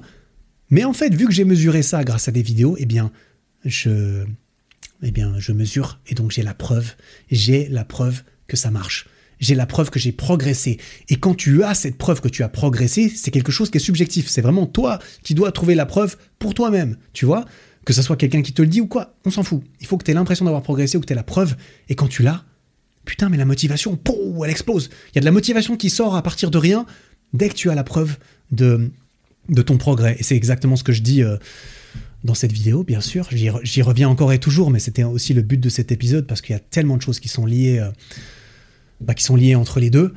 C'est cette preuve que je progressais jour après jour, ou plutôt, euh, tu vois, tu progresses pas jour, toujours jour après jour, mais je mesurais tous mes résultats et donc à tout moment, je pouvais simplement regarder.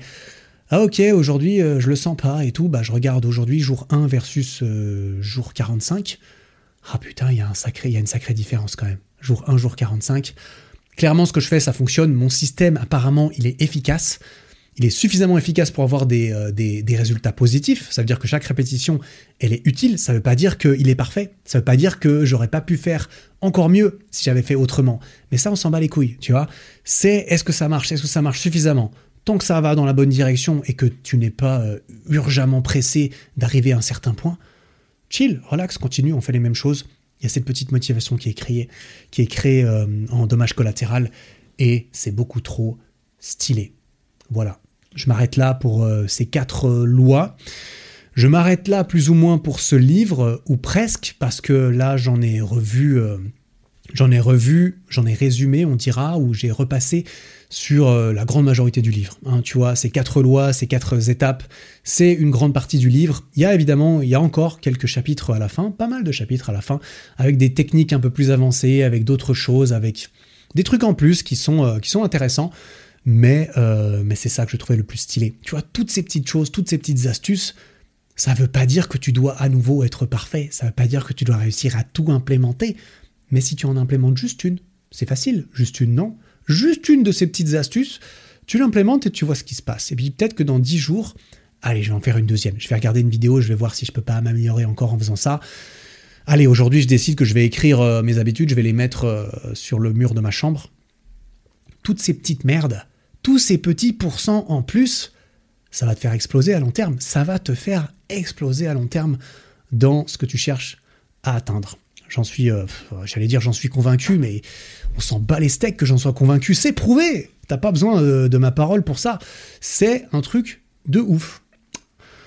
Voilà, euh, j'ai encore quelques petits machins que j'ai envie de te balancer. Attends, t'as cru quoi? J'ai encore quelques notes là sur ma page. T'as cru quoi? Que t'allais t'en sortir avec un épisode de moins d'une heure et demie? Putain, mais tu me connais pas encore assez bien, c'est pas possible. J'ai encore quelques trucs que j'ai envie de balancer parce que j'ai pris des notes, plus ou moins en rapport avec ce livre ou pas nécessairement, des astuces en plus ou mm, des trucs. J'ai envie de parler un tout petit peu plus d'identité. Ça, clairement, il en parle dans le livre, il en parle un petit peu euh, au début, je crois, au début du livre. On l'a vu, le but de, tout ça, c'est d'engranger des répétitions. C'est de faire une répétition en plus à chaque fois. Et en fait, une répétition en plus, c'est un vote supplémentaire pour que cette habitude s'enracine encore plus à chaque fois que tu fais une rep, tu as un vote de plus, ça s'enracine encore plus. Et au bout d'un moment, les racines, elles sont tellement profondes que ça finit par, euh, par devenir une habitude impossible à enlever. Et ça devient une partie de toi, en fait. Quelque chose que tu fais inconsciemment, c'est quelque chose qui fait intégralement partie de toi, qui fait intégralement partie de ton identité. Et ton identité, tu vois, euh, c'est quoi ton identité? C'est un peu ta vision du monde, c'est ta vision de toi-même, c'est tes croyances, c'est ce en quel tu crois, c'est le paradigme général dans lequel tu te trouves, c'est ton jugement envers toi-même et envers les autres. C'est un petit peu tout ça, c'est un petit peu tout ce qui te définit. Ça, c'est ton identité. Et ça, tu vois, c'est plus vraiment une, euh, une action ou une habitude à proprement parler, c'est vraiment qui tu es. Et qui tu es, c'est quoi? Ça dépend de quoi qui tu es? Bah, Ça dépend majoritairement de ta génétique, hein, ça dépend donc de tes parents, ça dépend de l'environnement dans lequel tu as vécu, aussi bien géographique que social, et enfin, ça dépend de tes habitudes, ce qui est parfois le facteur identitaire le plus facile à modifier. Changer tes parents, ça va être chaud, hein qu'on se le dise, on se l'est sûrement tous déjà dit, euh, j'espère pas trop, on peut pas changer nos parents. Changer notre situation géographique et notre environnement social, on peut le faire. C'est un peu plus chaud. C'est quand même assez hardcore parfois. Hein. Tu peux pas aller habiter où tu veux. Tu peux pas nécessairement rencontrer les gens que tu veux. C'est pas toujours facile de dire au revoir à quelqu'un qui peut-être a une mauvaise influence sur toi. Les habitudes, les actions au quotidien, les petites actions au quotidien qu'on fait, chacune des personnes qui écoutent ce podcast, moi le premier, eh bien on a le contrôle dessus. On a le contrôle sur une grande partie d'entre elles, clairement. Et on ne peut pas changer nos parents, mais on peut changer ce qu'on fait au quotidien, ce qui va changer nos habitudes, qui est un des facteurs les plus importants qui va déterminer qui on est en fait. Et donc euh, je trouve ça tellement stylé que que je n'aime pas, euh, je n'aime pas le discours qui est ah lui il est comme ça, il changera jamais. Ah, mais il y a des gens, ils disent ah oui, c'est comme ça, les gens, ils sont comme ça, lui, il est comme ça. Ah, bah non, c'est son caractère, c'est son machin. Mec, je suis sûr, ton caractère, oui, il y a une racine, il y a une fondation de comment tu as été éduqué, de comment as, de, de qui tu es, euh, de ta biologie pure et dure. Il y a aussi beaucoup de choses que tu peux changer. J'en suis convaincu. Et si tu en es convaincu, toi aussi, il y a beaucoup plus de chances que ça se passe. Ce qui est tout l'inverse de l'opposé. Si tu es convaincu que tu pourras jamais changer, bon chance. Bon chance. Bref, une fois enraciné, bah, ça devient euh, une part de toi, de qui tu es, de ton identité. C'est comme ça pour le sport chez moi. Tu vois, je suis quelqu'un qui s'entraîne très régulièrement. Je suis quelqu'un qui s'entraîne tous les jours. Je suis quelqu'un qui va à l'entraînement. Je vais pas faire de l'exercice, je vais m'entraîner. Tu vois, j'aime le voir comme ça. Pas parce que je me considère comme un athlète, mais comme que je me considère comme quelqu'un qui va s'entraîner et qui va pas juste passer le temps ou faire de l'exercice, qui va s'entraîner pour essayer de s'améliorer à quelque chose, de s'améliorer euh, au sport qu'il pratique. Bref, ça c'est quelque chose euh, d'inconscient chez moi. Il en a fallu des répétitions, hein. il en a fallu, ça fait quoi, 14 ans que je m'entraîne, à mesure de à peu près 3 fois par semaine en moyenne, bah ça fait beaucoup, ça fait quoi? 3 fois par semaine, ça fait 160 fois par an, 160 fois 10, 1600, fois 4, 2200 à peu près, 2200 fois à peu près j'ai été m'entraîner, sa mère eh bah c'est devenu une partie de moi, tu vois. Là aujourd'hui, il faut, euh, il faut, euh, bah il faut, euh, il faut vraiment m'enfermer en fait pour que j'aille pas m'entraîner, tu vois. Il faut me forcer à ne pas le faire et je vais me sentir extrêmement mal si on me force à ne pas aller m'entraîner, tu vois. J'ai pas besoin d'y penser consciemment, c'est juste j'y vais. J'ai pas besoin de me demander tiens est-ce que j'ai envie d'aller m'entraîner aujourd'hui? Bah non, la question n'a même pas lieu d'être parce que en fait c'est juste qui je suis. Et ça, c'est un changement d'identité. Je peux te le dire que je ne suis pas né comme ça. Ah, sa mère. Purée, non, au début c'était dur à 17 ans d'aller m'entraîner. Non, euh, je ne suis pas né comme ça et donc, euh, et donc euh, tu le sais très bien, mais tu peux changer ton identité. Tu n'es pas voué à garder la même identité, à garder la même vision de toi-même, vu qu'on a vu que ça fait partie de ton identité. Tu n'es pas voué à cela pour toujours, tu vois. Et par exemple, au même titre que, euh, que ce serait euh, très difficile pour moi qu'on me force à ne pas aller, m'entraîner, ben, par exemple, c'est la même chose pour euh, un fumeur. Si tu forces un fumeur à ne pas pouvoir, à ne pas pouvoir fumer, il va aussi se sentir très mal. Alors ce sera un mal, un mal-être différent sûrement, tu vois. Mais pourquoi? Parce que ça fait aussi partie de ton identité. Cette personne est, j'ai dit, un fumeur. J'ai pas dit quelqu'un qui fume de temps en temps, un fumeur. Quand tu te dis je suis fumeur, eh ben, tu viens de te définir. Je suis fumeur. C'est pas, je suis quelqu'un qui aime bien fumer de temps en temps deux, trois clopes en soirée, ce qui nous est tous arrivé, ou presque. Moi, en tout cas, ça m'est arrivé, mais je me considère pas comme un fumeur. Ah, clairement pas. Et je ne serai jamais fumeur, je pense. Donc, tu vois, ça peut être positif, ça peut être négatif. Une fois que c'est ancré dans ton identité, et ce qui est sûr, c'est que c'est pas facile. Je vais pas te mentir. Est-ce que c'est facile de, de pouvoir aller au sport sans rien faire? Quand tu l'as fait pendant. Euh, est-ce que. Putain. Est-ce que c'est possible d'aller au sport tous les jours euh, régulièrement alors que tu l'as jamais fait de ta vie? Ça va être super dur.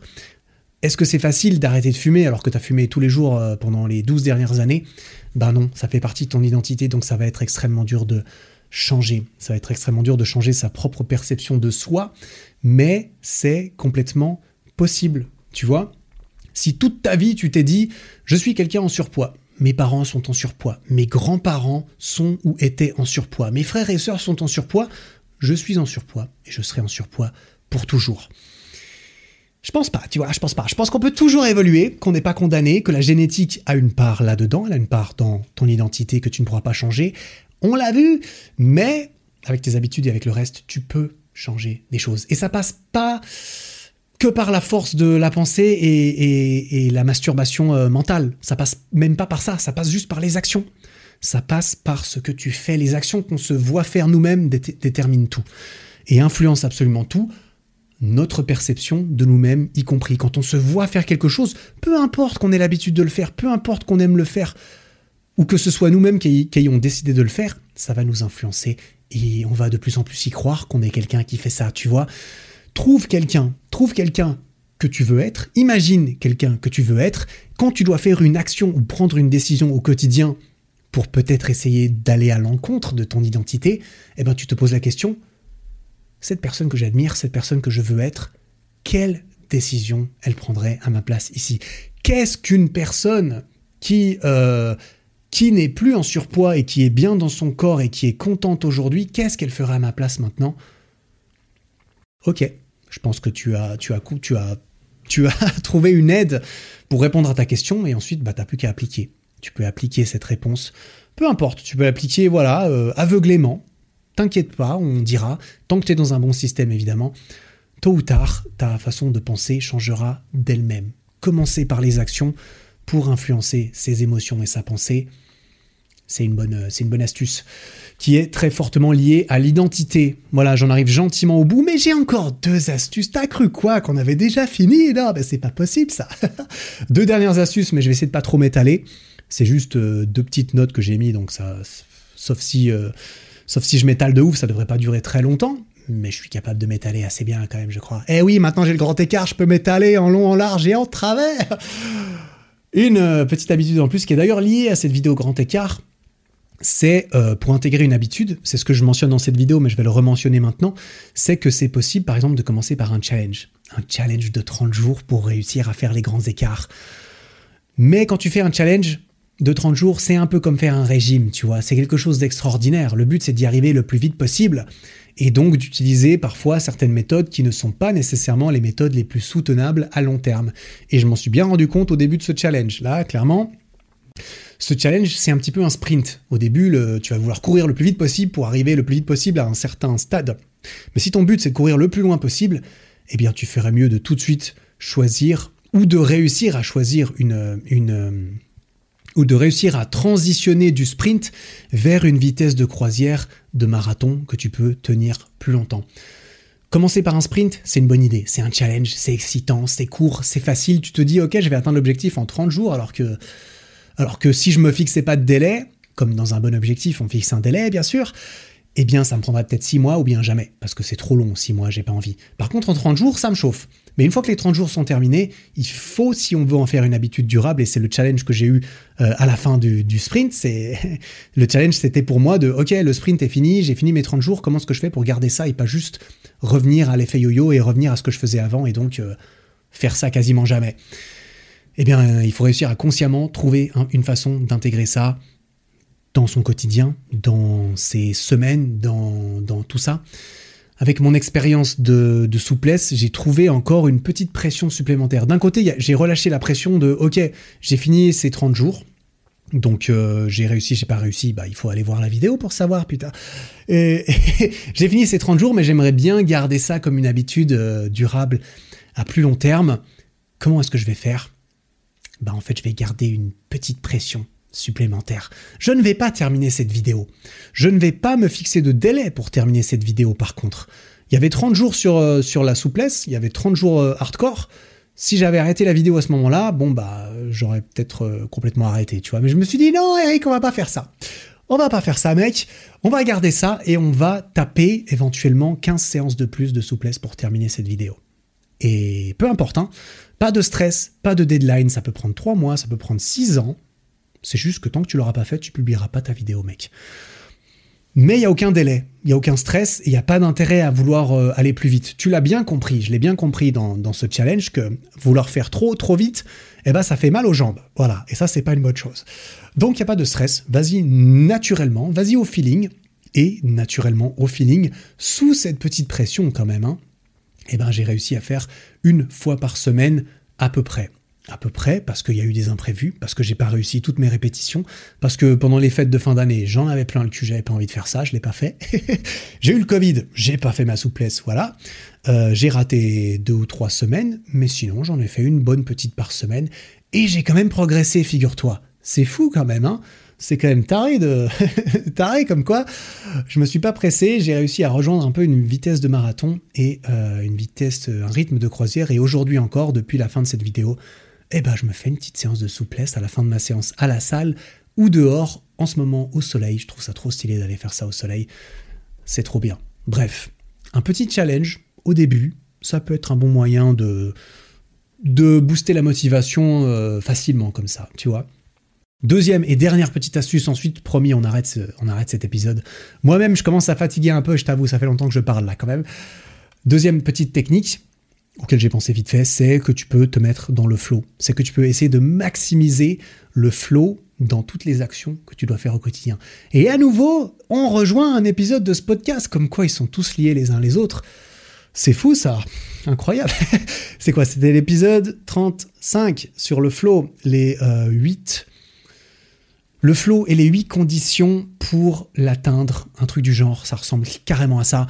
C'est euh, le flow, c'est vraiment cette expérience... Euh, bah, il faut que tu ailles écouter l'épisode. Cette expérience trop stylée où tu perds un peu la notion du temps, tu t'es tellement plongé dans l'activité que, euh, bah, que le temps passe vite, que ça t'amuse, que tu t'améliores, que tu progresses, que tu fais une répétition en plus.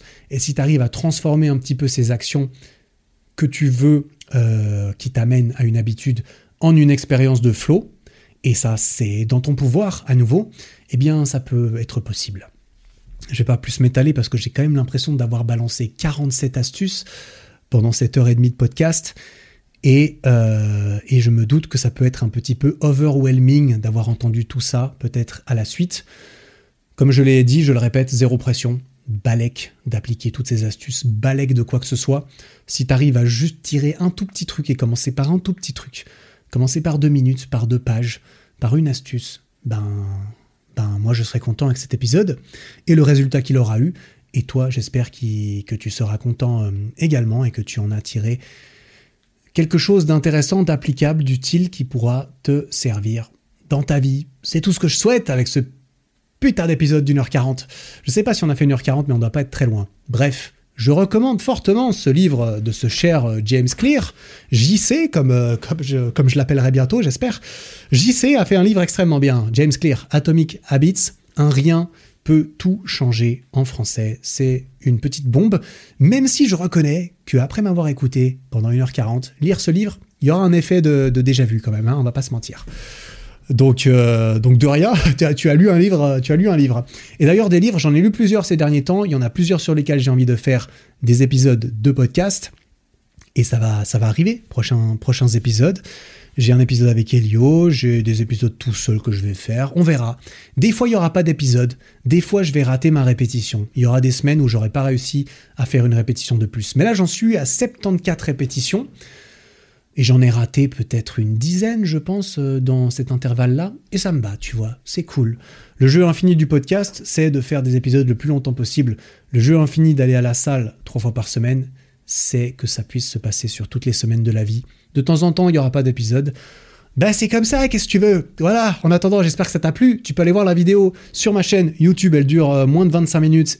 Elle est le condensé de longs mois de travail à tous les niveaux et j'en suis très fier. Voilà, petite, euh, petite review sur le podcast euh, pendant que tu es sur Spotify, là, à, me sortir de tes oreilles et tout, bah ça fait plaisir. Je vais pas te prendre ton temps plus longtemps. Merci beaucoup pour ce temps que tu m'as accordé. J'espère que tu te l'es accordé à toi-même et que tu as l'impression que tu te l'as accordé à toi-même, c'est le but. Merci pour ton attention, ce qui se fait extrêmement rare de nos jours. Putain, écouter un truc pendant 1h40. Ah, c'est pas facile. Merci pour tout ça. En attendant le prochain épisode, Travaille bien. Prends soin de toi. Ciao.